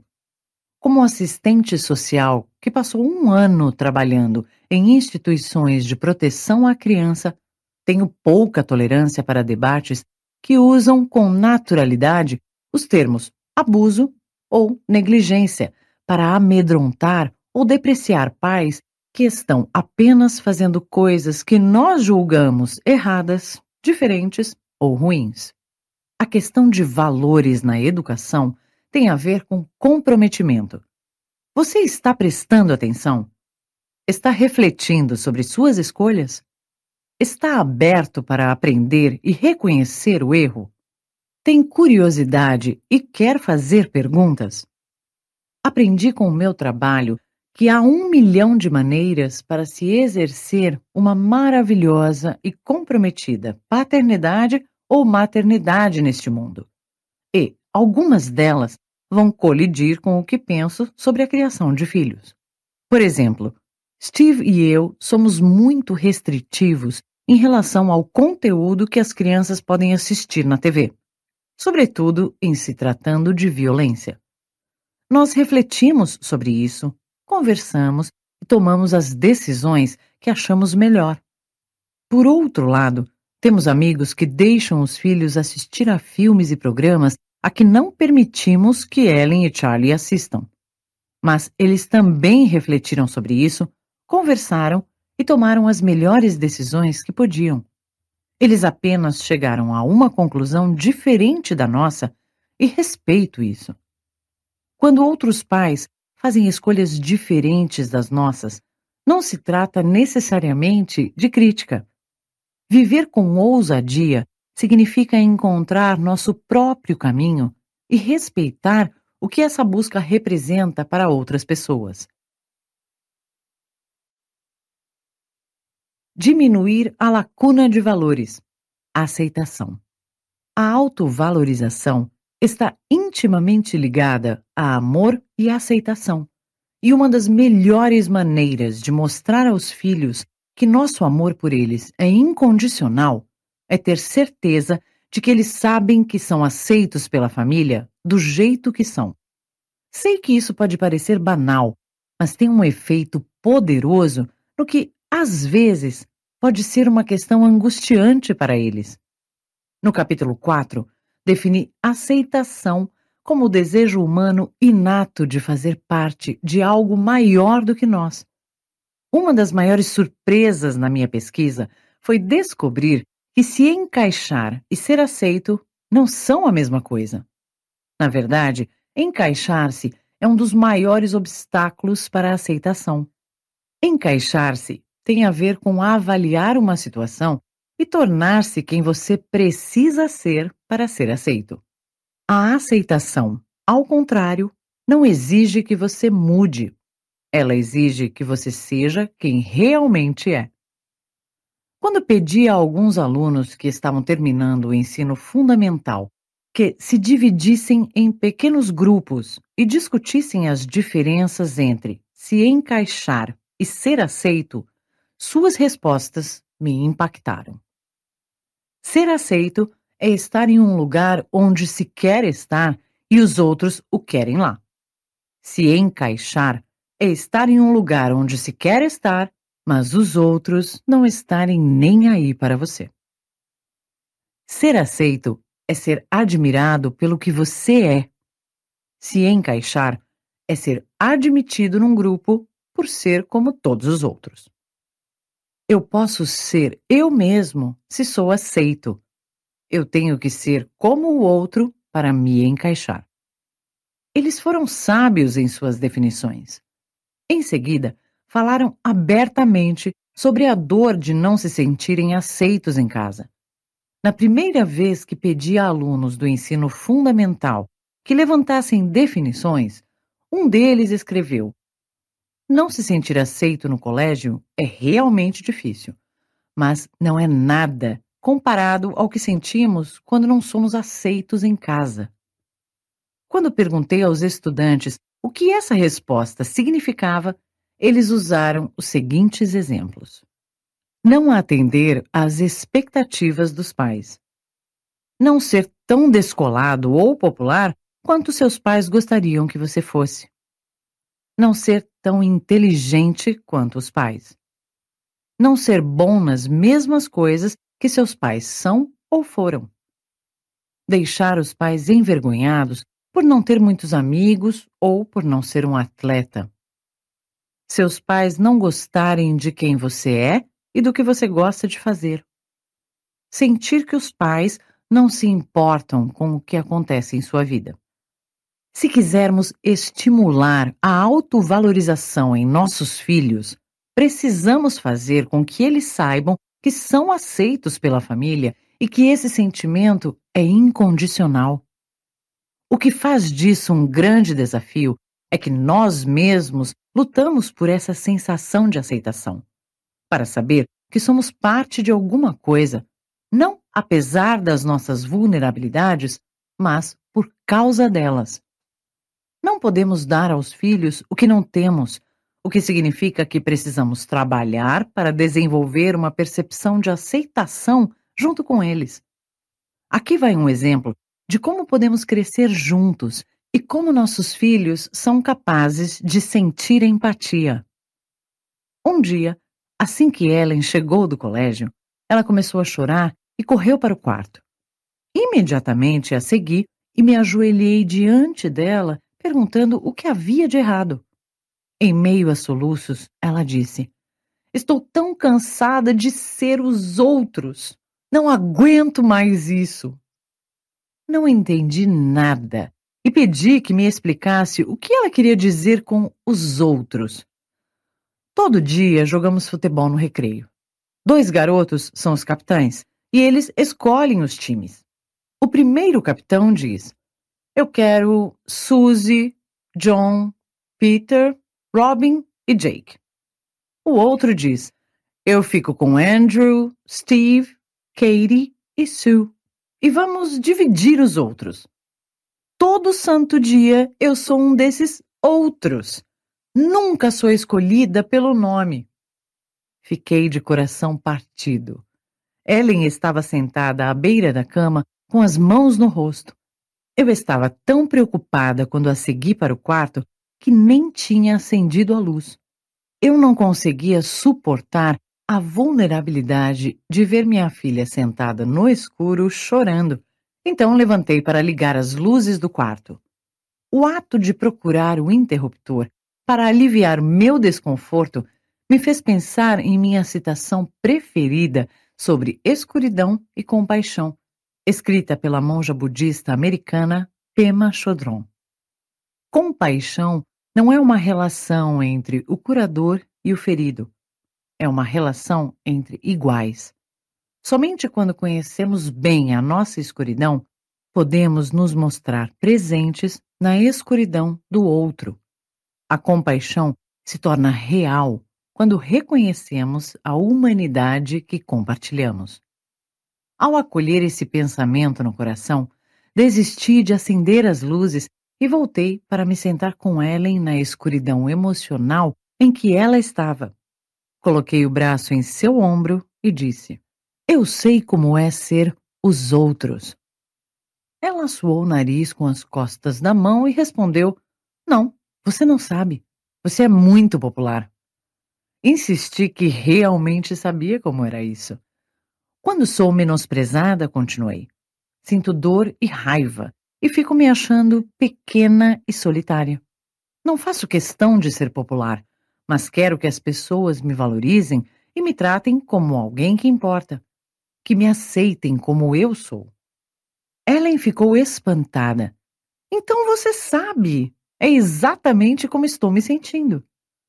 Nós nos abraçamos e ela me falou de suas experiências no recreio. Eu lhe contei sobre minhas dificuldades na época da escola, quando não se sentir aceito é sempre marcante e sofrido. Duas semanas depois, estávamos em casa e o carteiro chegou. Corri para a porta com grande expectativa. Eu iria falar em uma conferência em que havia várias celebridades e estava ansiosa para ver o cartaz do evento. Eu me recostei na poltrona, desenrolei o cartaz e comecei a procurar minha foto.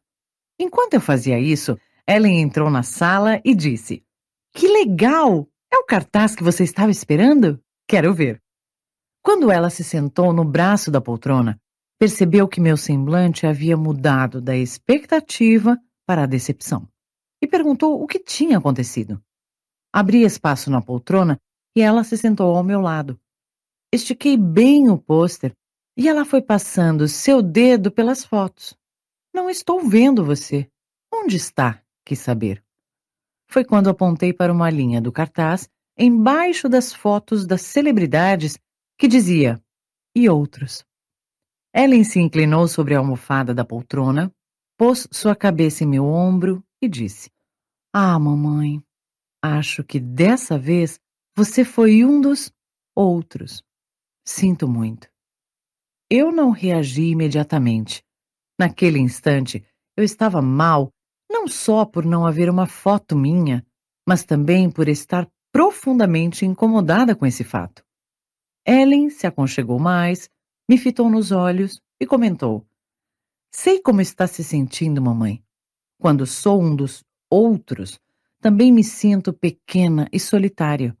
Todo mundo quer ter importância e ser aceito. Aquele acabou sendo um dos melhores momentos de minha vida.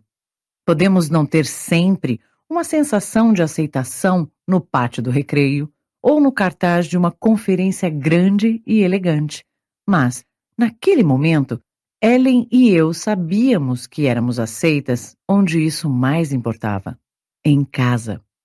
Ser uma mãe ou um pai perfeito não é a meta. Na verdade, os melhores presentes, os melhores instantes de ensinamento acontecem naqueles momentos imperfeitos em que permitimos que os filhos nos ajudem a diminuir a lacuna de valores. Susan uma mulher que entrevistei há alguns anos tem uma boa história sobre desenvolver a resiliência à vergonha e diminuir a lacuna de valores. Ela estava ocupada conversando com um grupo de mães na saída da escola, enquanto seus filhos estavam por perto, aguardando que ela os levasse para casa. As mães discutiam quem organizaria a festa de boas-vindas para os alunos novos. Todas ali detestavam a ideia de ter que fazê-lo, mas a única que se voluntariou a dar a festa tinha uma casa imunda. Depois de falarem sobre essa mulher e sua casa por alguns minutos, todas concordaram que deixá-la organizar a festa pegaria mal para elas e para a Associação de Pais e Mestres. Depois que se despediram, Susan pegou suas crianças, uma filha no jardim de infância e dois filhos nos primeiros anos do ensino fundamental, e seguiu para casa. Um dos filhos de Susan falou inesperadamente do banco de trás do carro. Você é uma ótima mãe. Obrigada, agradeceu Susan, sorrindo e sem entender nada. Minutos após eles terem entrado em casa, o mesmo menino se aproximou dela chorando. Mãe, você está se sentindo mal? perguntou ele. Ela se agachou e lhe respondeu: Eu estou bem. Por quê? O que houve? Você sempre nos diz que quando as pessoas falam mal de alguém só porque ele é diferente, é porque elas mesmas não estão bem. Você disse que quando estamos felizes com quem somos, não falamos coisas ruins das outras pessoas. Susan reconheceu imediatamente o gosto amargo da vergonha. Ela sabia que seu filho tinha ouvido a conversa dela com as outras mães na escola. Este é o momento o momento da criação de filhos plenos. Se estivéssemos no lugar de Susan, conseguiríamos suportar a vulnerabilidade ou precisaríamos descarregar a vergonha e o incômodo, jogando a culpa nos filhos por terem passado dos limites? Poderíamos aproveitar essa oportunidade para reconhecer a maneira maravilhosa como eles estão praticando a empatia? Seríamos capazes de errar e consertar nossos erros? Se quisermos que nossos filhos assumam seus atos e sejam honestos sobre suas experiências, teremos que agir da mesma forma. Susan olhou para seu filhinho e disse: Muito obrigada por se preocupar comigo e por perguntar como estou me sentindo. Eu estou bem, mas acho que cometi um erro. Preciso de um tempo para refletir sobre tudo isso. Você está certo sobre uma coisa. Eu disse coisas terríveis. Depois que Susan caiu em si, ela se sentou com o filho e os dois conversaram.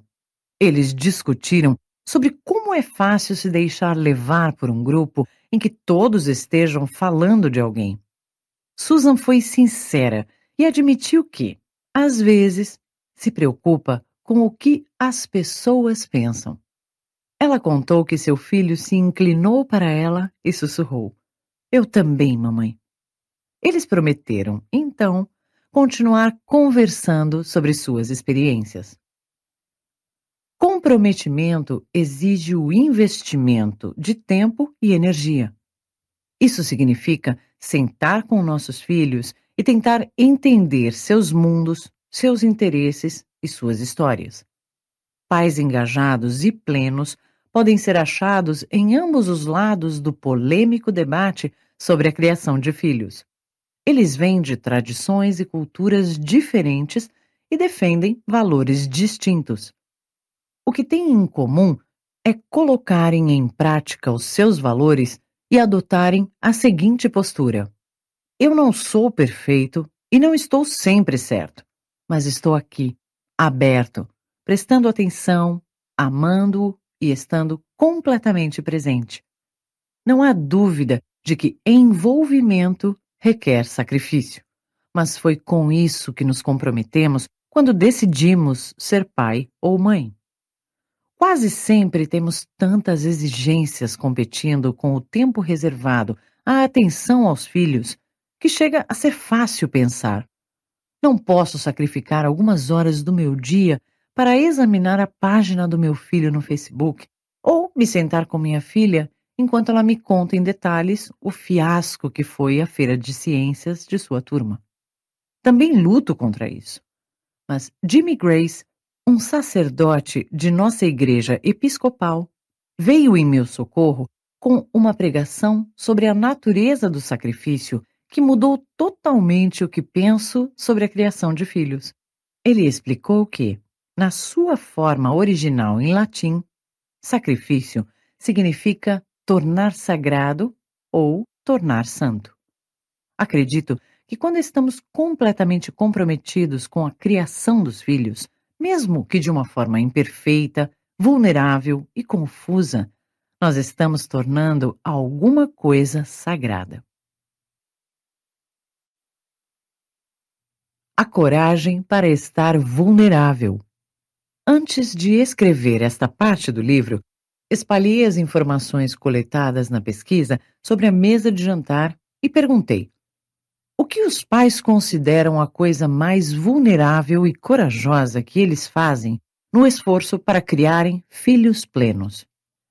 Pensei que levaria dias para descobrir, mas quando repassei as anotações de campo, a resposta estava clara deixar os filhos travarem suas próprias lutas e experimentarem a adversidade. Em minhas viagens pelo país, constatei que parece estar crescendo a preocupação por parte de pais e professores de que as crianças e os adolescentes não estejam aprendendo a lidar com a adversidade ou a frustração, porque nós estamos sempre socorrendo-os e os protegendo. O interessante é que ouço essa inquietação principalmente dos pais que estão cronicamente intervindo, socorrendo e protegendo seus filhos. Não é que nossos filhos não consigam conviver com a vulnerabilidade de lidar com as próprias situações de vida, mas somos nós que não suportamos a incerteza, o risco e a exposição emocional, mesmo quando sabemos que é a coisa certa a fazer. Eu costumava me opor a deixar meus filhos fazerem as coisas do jeito deles, mas extraí um ensinamento de minha pesquisa que mudou drasticamente meu ponto de vista. E não vejo mais o socorro e a intervenção exagerada na vida dos filhos como algo inútil. Agora os vejo como algo perigoso. Não me entenda mal. Ainda luto e ainda me meto quando não devia mas agora penso duas vezes antes de deixar a ansiedade ditar minhas atitudes. Isso porque sei que a esperança faz parte da luta. Se quisermos que nossos filhos desenvolvam altos níveis de esperança, precisamos deixá-los travar suas próprias batalhas. Aliás, além de amor e aceitação, o que mais quero que meus filhos desenvolvam é um profundo sentido de esperança. Experiência com adversidade, determinação e coragem apareceram em minha pesquisa como importantes características da vida plena. Quando mergulhei na literatura para buscar um conceito que tivesse todos esses elementos, encontrei a pesquisa sobre esperança do PhD em psicologia Charles R. Snyder. Fiquei surpresa. Primeiro, eu pensava que esperança fosse uma emoção morna e difusa, a sensação de uma possibilidade. Segundo, eu procurava alguma coisa fragmentária e que apelidava de plano B. As pessoas poderiam se voltar para o plano B quando o plano A falhasse. Como pode ser constatado, eu estava errada sobre esperança e certa sobre fragmentação e plano B. De acordo com Snyder, que dedicou sua carreira a pesquisar esse tema, esperança não é uma emoção ou um sentimento. Ela é uma maneira de pensar ou um processo cognitivo.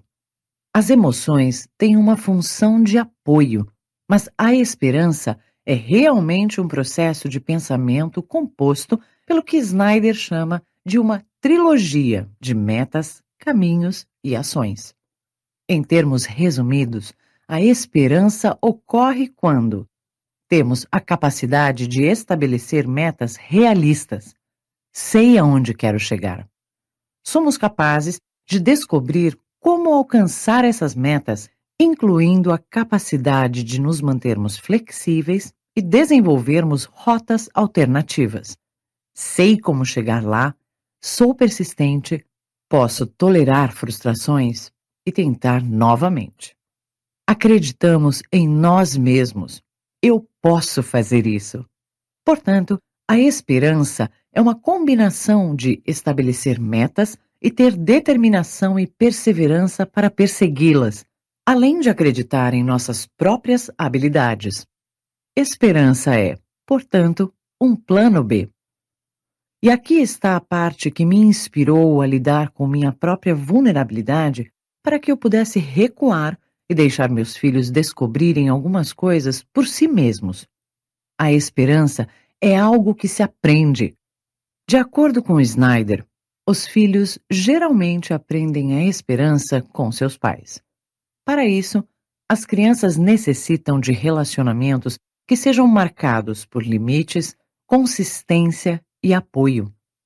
Filhos com altos níveis de esperança tiveram experiências com a adversidade.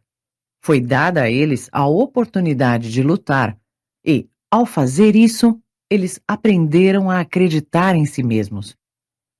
Criar filhos que sejam esperançosos e que tenham a coragem de ser vulneráveis significa recuar da superproteção e deixá-los experimentar a decepção, lidar com os conflitos, aprender a se impor e ter a oportunidade de falhar. Se estivermos sempre seguindo nossos filhos na arena da vida, calando as críticas e assegurando sua vitória, eles nunca aprenderão por conta própria que têm a capacidade de viver com ousadia. Tive uma experiência com Ellen que foi uma verdadeira lição sobre o assunto. Eu estava chegando para pegá-la na aula de natação. Estava escuro e, do carro, eu só podia enxergar sua silhueta. Mas, pela sua postura, eu sabia que alguma coisa estava errada. Quando Ellen entrou no carro, se lançou para o banco da frente e antes que eu pudesse perguntar qualquer coisa, ela estava chorando. O que aconteceu, filha? Você está bem? Ela olhou para fora da janela, respirou fundo, enxugou as lágrimas na manga do casaco e disse: Vou ter que nadar os 100 metros na modalidade peito na competição de sábado. Percebi que isso era algo realmente ruim no universo dela. Por isso, tentei não me mostrar aliviada como, na verdade, eu estava, pois, para variar, eu já tinha imaginado o pior. Você não entende. Eu não posso competir em nado peito. Sou horrível. Você não faz ideia. Eu implorei para o professor não me inscrever nessa competição. Eu já me preparava para responder com alguma coisa solidária e encorajadora quando acessei a entrada da garagem mas ela me olhou direto nos olhos, pôs sua mão sobre a minha e disse: Por favor, mamãe, me ajude. Eu ainda vou estar nadando quando as garotas já estiverem fora da piscina e as nadadoras da próxima prova estiverem se preparando para saltar. Eu sou realmente lenta nesse estilo. Eu não podia respirar, nem podia raciocinar com clareza. De repente, tenho dez anos e estou no bloco de largada me preparando para nadar em uma importante competição infantil. Meu pai está na linha de largada e me envia aquele olhar que diz vencer ou morrer. Estou na raia próxima à borda da piscina, a raia lenta. Vai ser um desastre.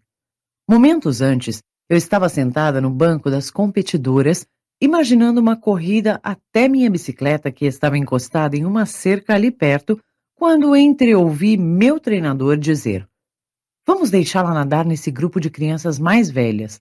Eu não tenho certeza se ela poderá completar a prova, mas será interessante. Mamãe? Mamãe? Mamãe! Você está me ouvindo? Você vai me ajudar? Vai pedir ao treinador que me coloque em outra prova? A vulnerabilidade se tornou incontrolável e eu quis gritar: Sim! Você não precisa nadar em nenhuma prova que não queira. Nunca! Mas não o fiz. A calma foi uma de minhas novas práticas de plenitude. Então respirei fundo, contei até cinco e disse: Deixe-me falar com seu pai. Depois que as crianças foram dormir, Steve e eu passamos uma hora discutindo a questão de Ellen e finalmente concordamos que ela teria que se entender com o treinador. Por mais que a decisão parecesse acertada, odiei cada minuto dela e tentei de tudo, desde uma briga com Steve até culpar o treinador de Ellen por expor o meu medo e liberar minha vulnerabilidade. Ellen ficou chateada quando lhe contei o resultado de nossa conversa e estava ainda mais zangada quando chegou em casa naquela tarde e nos disse que seu treinador achava que era importante para ela ter uma tomada de tempo oficial naquele evento. Ela cruzou os braços sobre a mesa, baixou os olhos e chorou.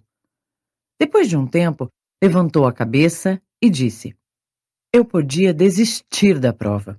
Muita gente perde a largada. Uma parte de mim pensou: solução perfeita. Mas então, minha filha continuou: Eu não vou ganhar. Não sou boa em nado peito, nem para chegar em segundo ou terceiro lugar todos vão estar assistindo. Esta era a oportunidade para redefinir o que é importante para ela. Tornar a cultura de nossa família mais importante do que o evento de natação, do que seus amigos e do que a cultura esportiva ultracompetitiva que é dominante em nossa comunidade. Olhei para Ellen e disse: Você pode desistir. Eu, provavelmente, pensaria nisso se estivesse no seu lugar.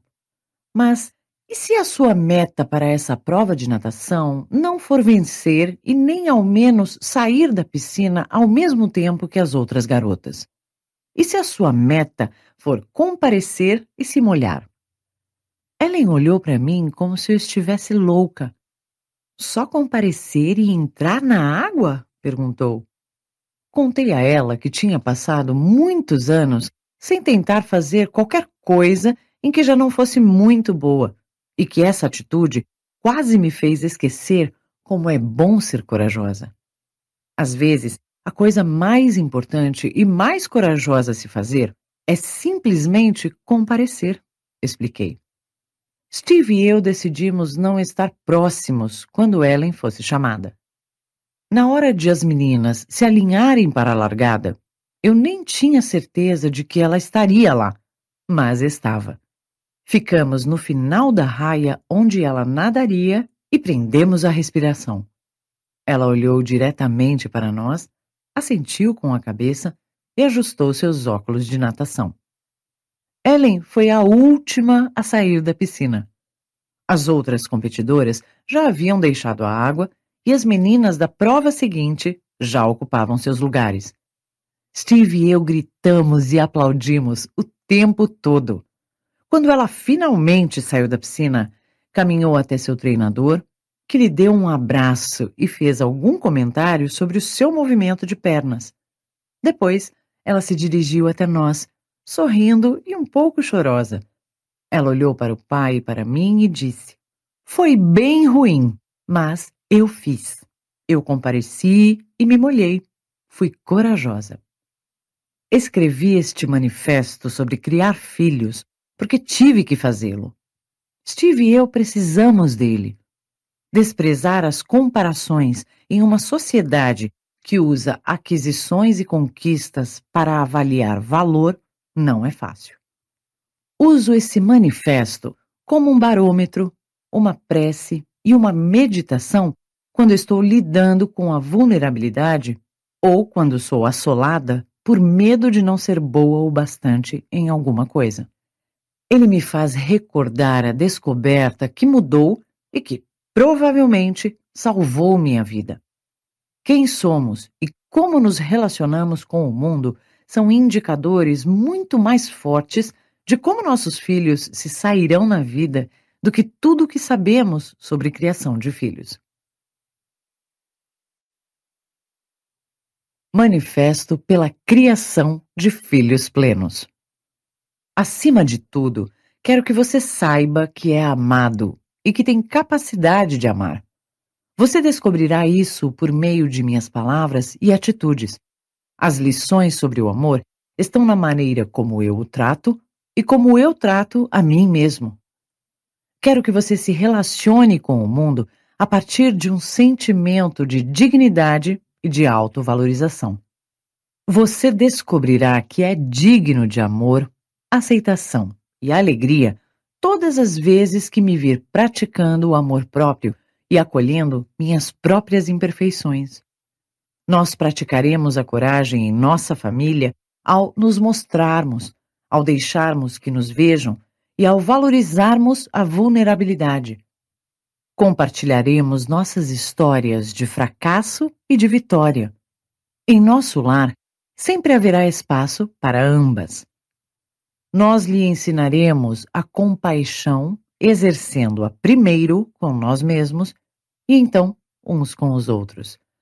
Colocaremos e respeitaremos limites.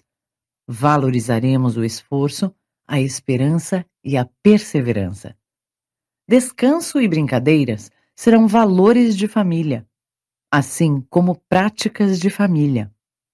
Você aprenderá sobre responsabilidade e respeito ao me ver cometer erros e consertá-los, e ao ver como peço o que preciso e falo sobre como me sinto. Quero que você conheça a alegria, para que juntos pratiquemos a gratidão. Quero que você sinta alegria, para que juntos aprendamos a ser vulneráveis. Quando a incerteza e a escassez baterem à nossa porta, você será capaz de recorrer à ética que permeia nossa vida diária. Juntos, choraremos e enfrentaremos o medo e a tristeza. Vou desejar livrá-lo de sua dor, mas em vez disso, ficarei ao seu lado e lhe ensinarei como senti-la. Nós vamos rir, cantar, dançar e criar juntos.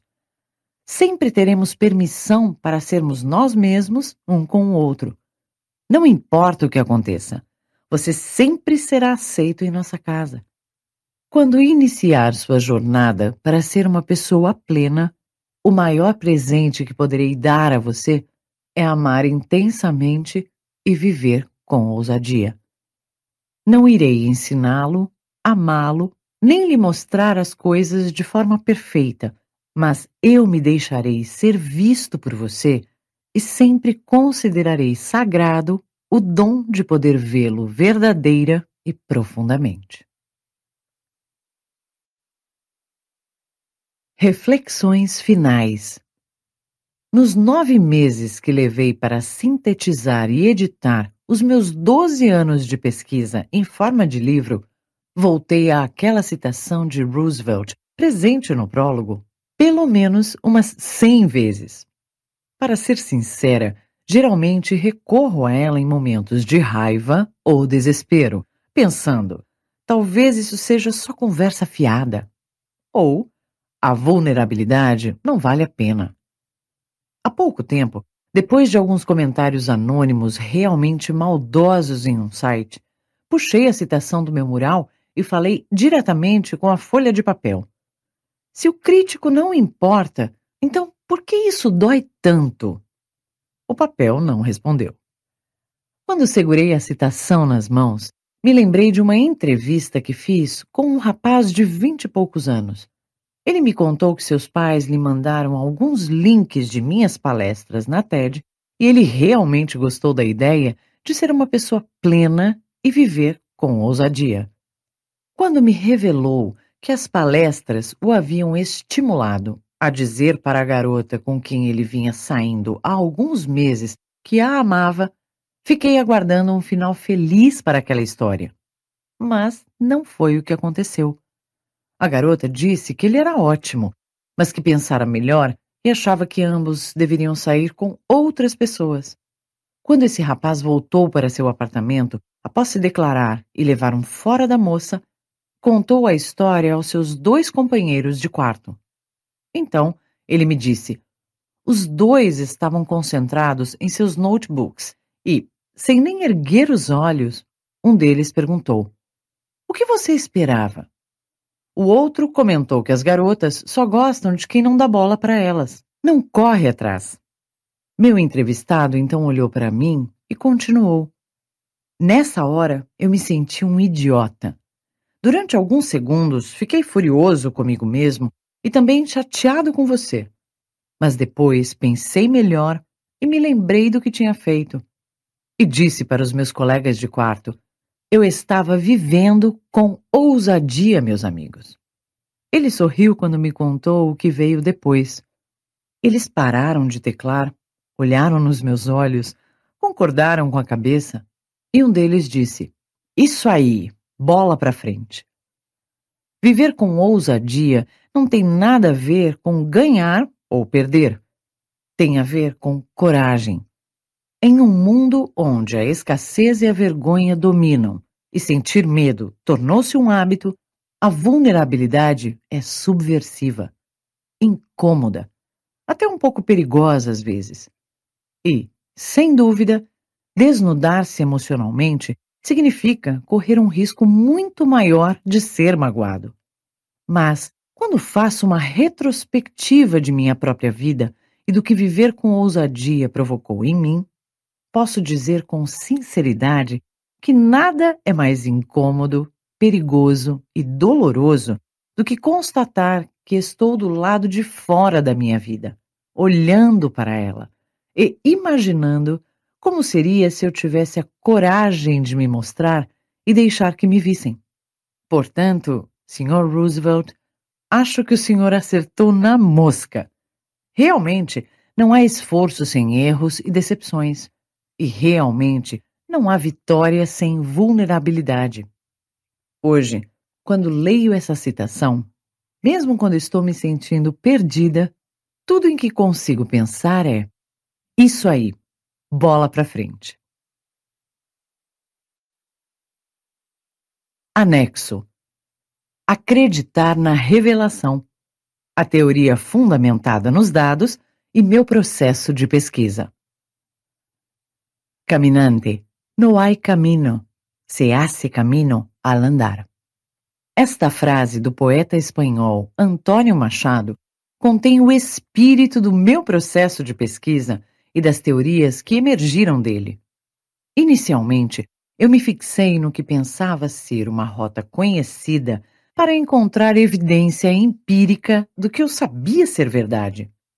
Mas logo percebi que conduzir o trabalho focando no que realmente importa para os participantes da pesquisa, pelo método da teoria fundamentada nos dados recolhidos, significaria partir do princípio de que não há rota definida e de que, certamente, não há modo de saber o que se irá encontrar. Os desafios mais difíceis para se tornar um pesquisador pelo método da teoria fundamentada nos dados são: 1. Um, reconhecer que é praticamente impossível entender a metodologia da teoria fundamentada antes de utilizá-la. 2 criar coragem para deixar os participantes da pesquisa definirem o problema da pesquisa. 3. Abrir mão de nossos interesses e ideias preconcebidas para acreditar na revelação. Ironicamente, ou talvez não, esses também são os desafios de se viver uma vida com ousadia e coragem. A seguir, apresento uma visão geral dos processos de planejamento, metodologia, amostragem e codificação que usei na pesquisa.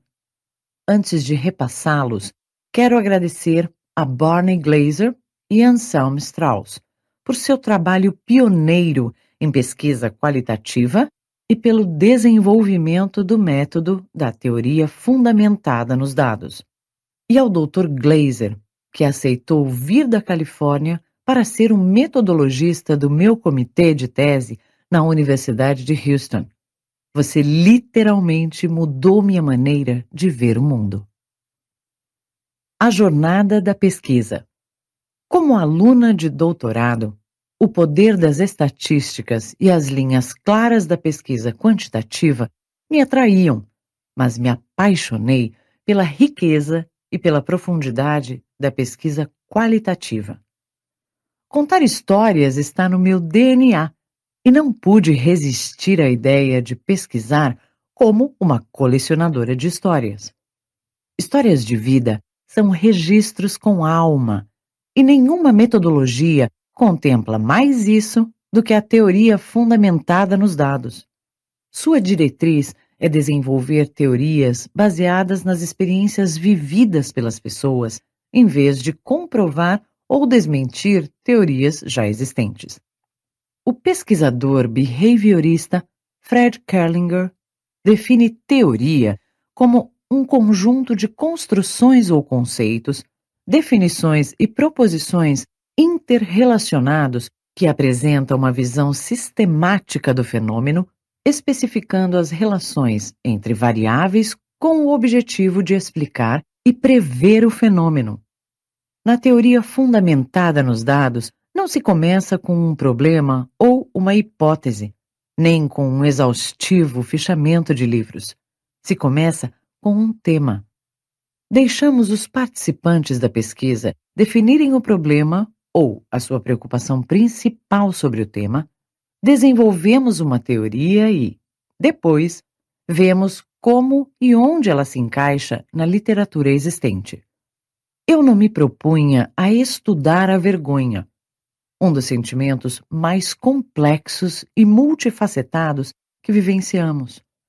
Um tema que não somente levei seis anos para entender, mas que é tão forte que a simples menção da palavra vergonha provoca desconforto e rejeição nas pessoas. Eu havia começado inocentemente com o interesse de aprender mais sobre a anatomia do vínculo humano. Após 15 anos de formação em serviço social, eu tinha certeza de uma coisa: estamos aqui para criar vínculos. É o que dá propósito e sentido à existência humana. O poder que o contato com o outro tem em nossas vidas foi confirmado quando a preocupação principal sobre relacionamentos apareceu como medo do isolamento. O medo de que algo que fizemos ou deixamos de fazer, de algo que somos, ou o lugar de onde viemos nos torne indignos de receber amor ou de estabelecer vínculos. Aprendi que dissolvemos essa preocupação ao entendermos nossas vulnerabilidades e ao cultivarmos empatia, coragem e compaixão, o que chamo de resiliência à vergonha. Depois de desenvolver uma teoria sobre a resiliência à vergonha e ter clareza sobre o efeito da escassez em nossas vidas, eu quis mergulhar mais fundo. O problema é que não se pode entender tudo sobre vergonha e escassez fazendo perguntas diretas sobre esses temas. Eu precisava de outra abordagem para penetrar nas experiências. Foi quando tive a ideia de pegar emprestado alguns princípios da química. Na química, principalmente na termodinâmica, quando se tem um elemento ou propriedade que é volátil demais para se medir, Geralmente é preciso recorrer a medições indiretas. Mede-se a propriedade ao combinar e reduzir componentes menos voláteis relacionados até que essas interações e manipulações revelem uma medida da propriedade original. Minha ideia era descobrir mais sobre vergonha e escassez ao explorar o que existe na sua ausência. Sei como as pessoas vivenciam a vergonha, mas o que elas estão sentindo, fazendo e pensando quando esse sentimento não tem uma faca permanentemente em suas gargantas, ameaçando-as de serem indignas de vínculos afetivos? Como algumas pessoas estão vivendo bem ao nosso lado, nesta cultura da escassez, ainda se agarrando à crença de que são boas o bastante, eu sabia que esses indivíduos existiam porque os havia entrevistado e usado alguns dados de seus depoimentos para consubstanciar meu trabalho sobre empatia e combate à vergonha. Antes de voltar a mergulhar nas informações coletadas, chamei esse estudo de Vida Plena. Eu procurava mulheres e homens que vivessem e amassem com o máximo de intensidade apesar dos riscos e da incerteza. Eu queria saber o que essas pessoas tinham em comum. Quais eram suas preocupações principais e quais eram os padrões e questões que definiam a sua opção de viver plenamente. Registrei as descobertas desse estudo no livro A Arte da Imperfeição e em um artigo numa revista acadêmica publicado recentemente. A vulnerabilidade tornou-se uma categoria central em meu trabalho. Ela foi um componente indispensável tanto em meu estudo sobre a vergonha quanto no estudo sobre vida plena.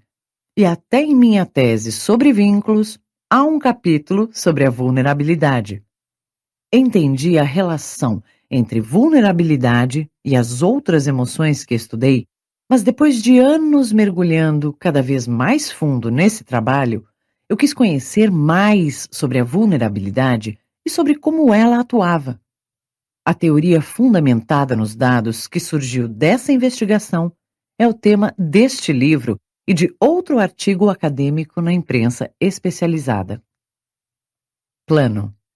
Como já mencionei, o método da teoria fundamentada nos dados, como foi desenvolvido originalmente por Glaser e Strauss e aperfeiçoado por Glaser, direcionou o plano de pesquisa para meus estudos.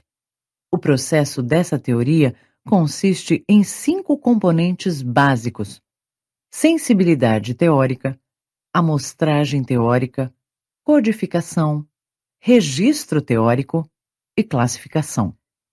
Esses cinco componentes foram integrados pelo método da comparação permanente de análise de dados. O alvo da pesquisa era compreender as principais preocupações dos participantes em relação às experiências com os tópicos que estavam sendo estudados: vergonha, plenitude e vulnerabilidade. Uma vez que a preocupação principal apareceu na coleta de dados, desenvolvi uma teoria capaz de explicar como os participantes resolvem rotineiramente esses anseios na vida cotidiana. Amostragem. A amostragem teórica, processo de coleta de informações que proporciona a criação da teoria, foi o método básico de amostragem que utilizei no estudo.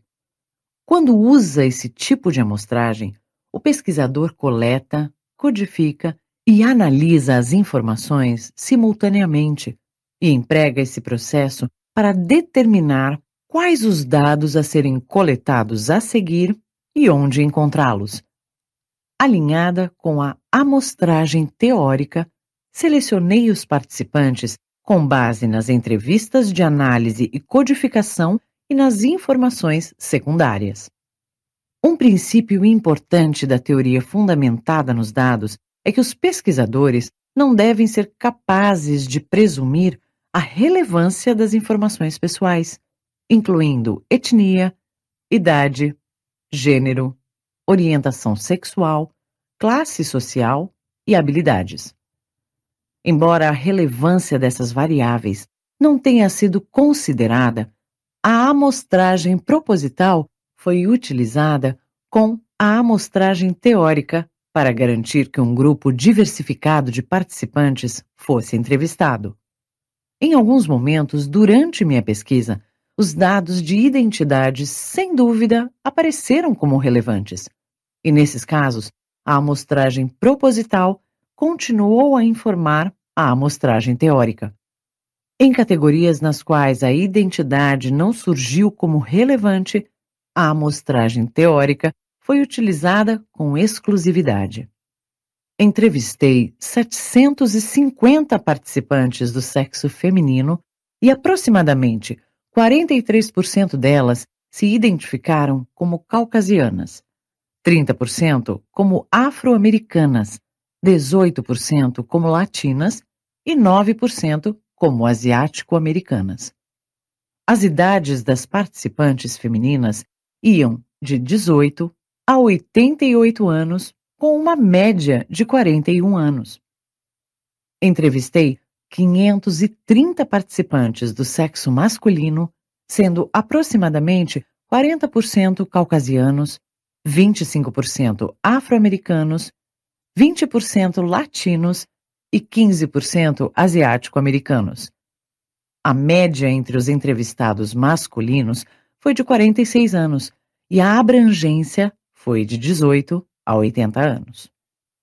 Muito embora o método da teoria fundamentada nos dados produza com frequência uma saturação teórica, um ponto no qual nenhum insight de novos conceitos é gerado e em que o pesquisador produziu provas repetidas para a sua categoria conceitual, com bem menos do meu total de 1.280 participantes, apareceram três teorias interligadas com muitas categorias centrais, assim como várias propriedades abastecendo de informação cada categoria.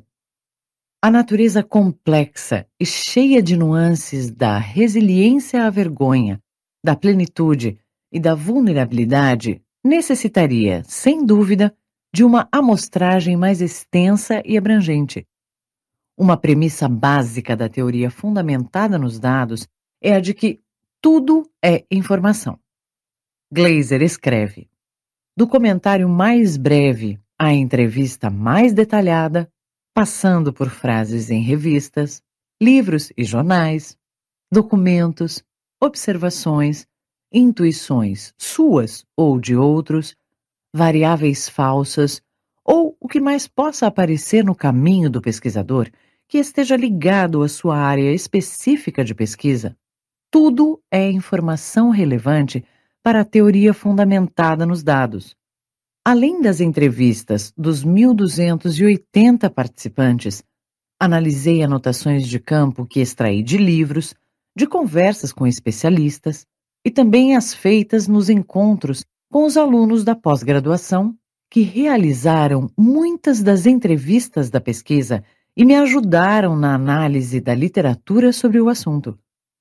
Também gravei e codifiquei anotações de campo sobre minha experiência com aproximadamente 400 alunos de mestrado e de doutorado em serviço social nos cursos que ministrei sobre vergonha, vulnerabilidade e empatia, e com o treinamento de cerca de 15 mil profissionais das áreas de saúde mental e dependência química.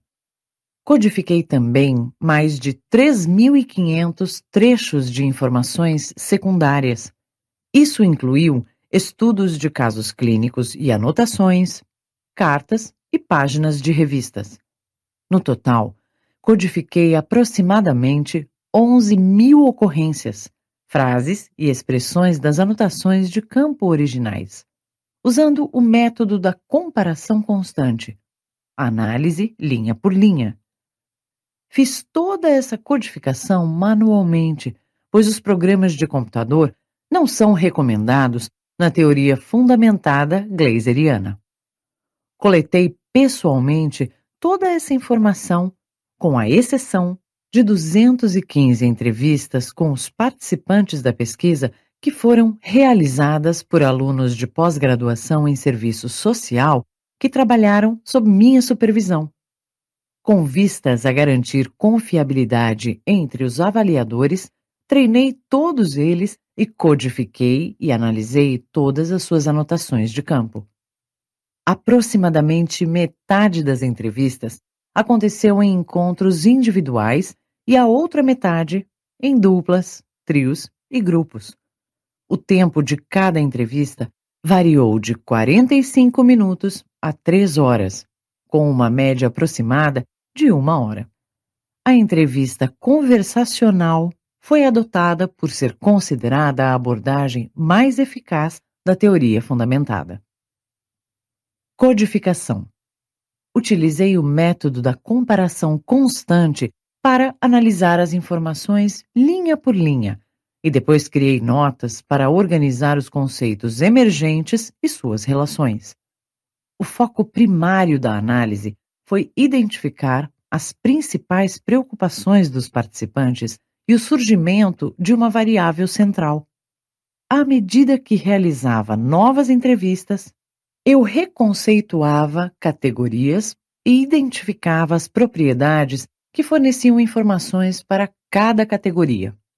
Eu usava codificação seletiva quando conceitos centrais apareciam e as informações ficavam saturadas através das categorias e através de suas propriedades. Exige-se dos pesquisadores da teoria fundamentada nos dados que conceitualizem a partir da informação coletada. Essa abordagem é muito diferente dos métodos qualitativos tradicionais, que produzem descobertas baseadas em uma farta descrição dos dados e de citações dos participantes. Para conceitualizar vergonha, plenitude e vulnerabilidade, e para identificar as preocupações principais dos participantes em relação a esses temas, analisei as informações linha por linha enquanto fazia as seguintes perguntas: O que os participantes estão descrevendo? Com que eles se importam? O que os preocupa? O que os participantes estão tentando fazer? O que explica os diferentes comportamentos, pensamentos e ações?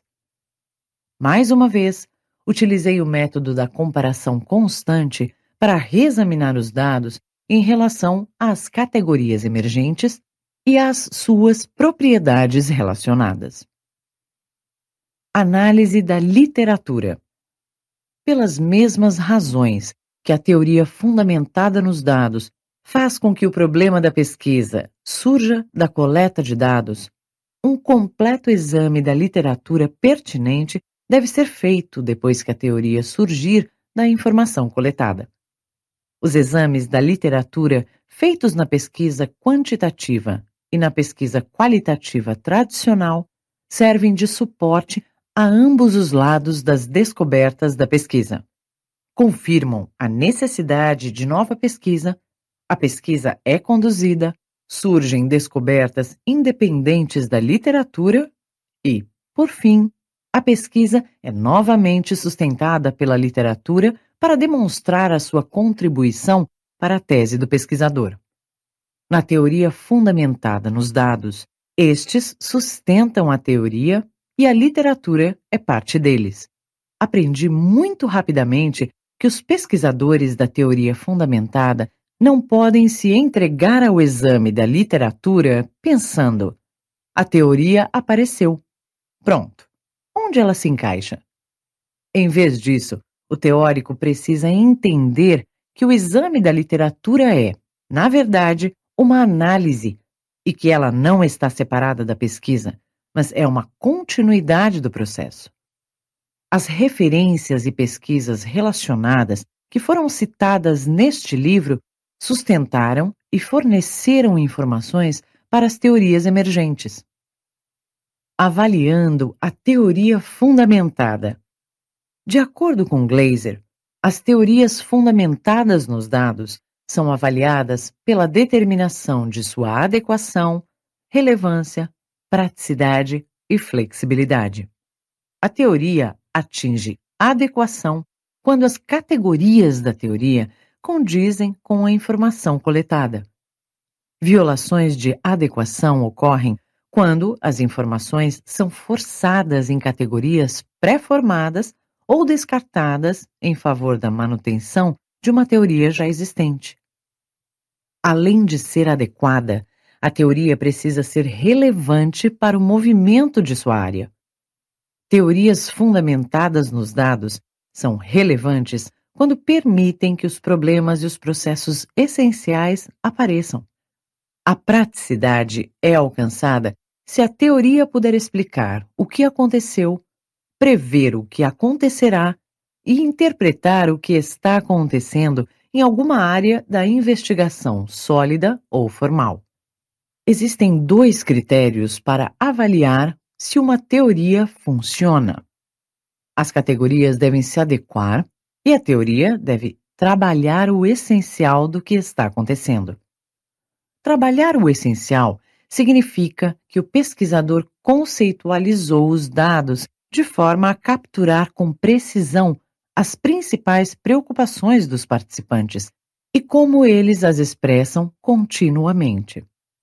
Por fim, o princípio da flexibilidade determina que a teoria nunca pode ser mais correta do que sua capacidade para trabalhar a informação. Ou seja, como a informação se revela na pesquisa, a teoria deve ser constantemente modificada. Segue um exemplo. Olho para vários conceitos que apresentei neste livro, como a armadura, por exemplo, e pergunto: essas categorias se encaixam na informação coletada? Elas são relevantes? Trabalham a informação? A resposta é sim. Acredito que elas refletem adequadamente o que apareceu na coleta de dados. Assim como a teoria da resiliência à vergonha, meus colegas do quantitativo testarão minhas teorias sobre plenitude e vulnerabilidade iremos impelir adiante o desenvolvimento do conhecimento. Ao fazer uma retrospectiva dessa jornada, percebo a verdade profunda contida na citação que compartilhei no início deste capítulo. Realmente não há um caminho pronto. Foi só porque os participantes da pesquisa tiveram a coragem de compartilhar suas histórias, experiências e sabedoria que eu consegui criar esse caminho que definiu minha carreira e minha vida. Quando entendi a importância de abraçar a vulnerabilidade e uma vida plena, passei a dizer às pessoas que fui arrebatada pela minha coleta de dados. Hoje sei que fui salva por ela. Praticando a gratidão. Não é a alegria que nos torna agradecidos, é a gratidão que nos torna alegres. Irmão David Steindl Hast.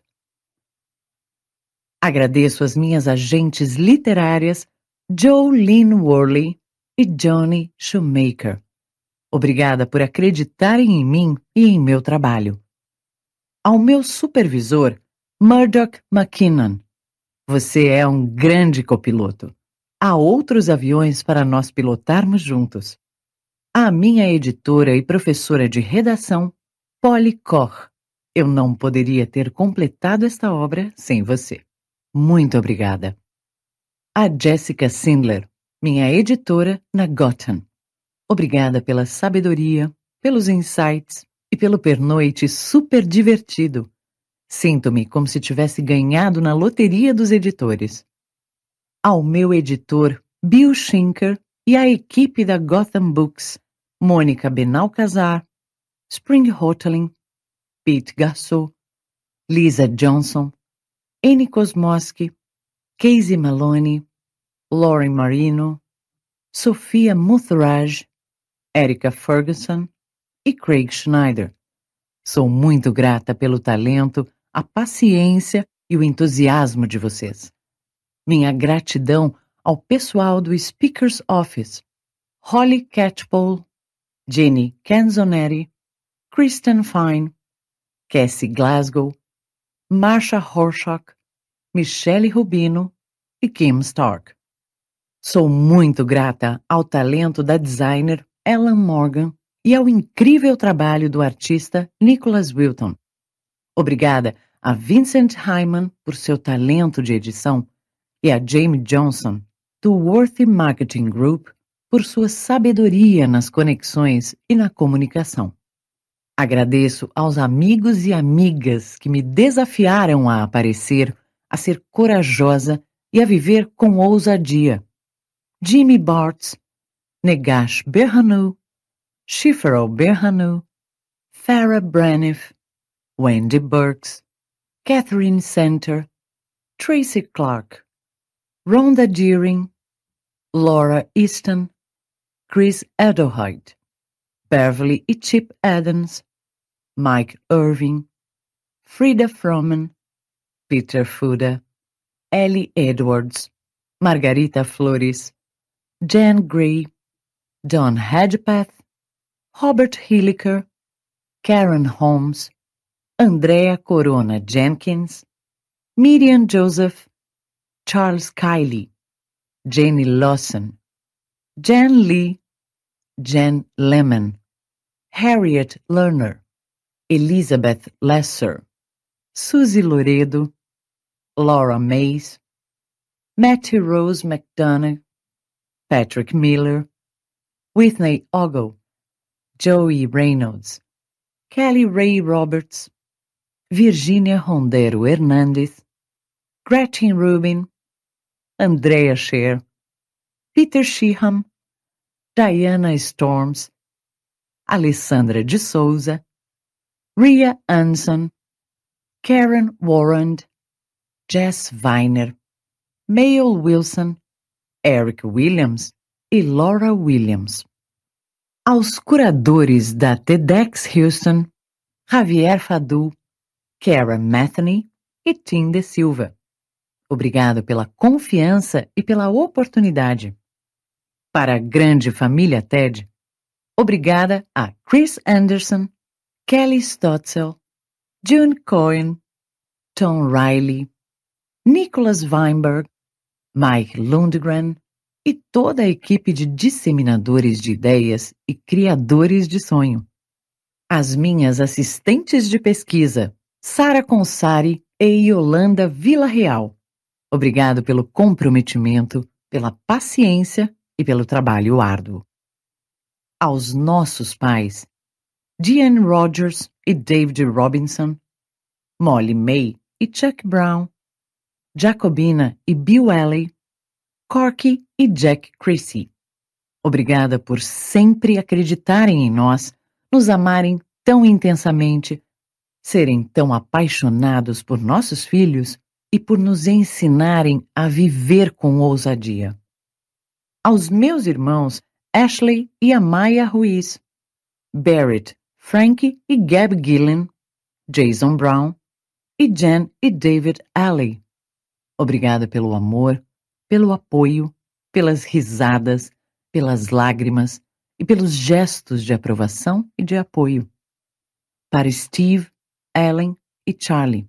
Vocês tornaram tudo possível. Não sei como tive tanta sorte. Amo vocês.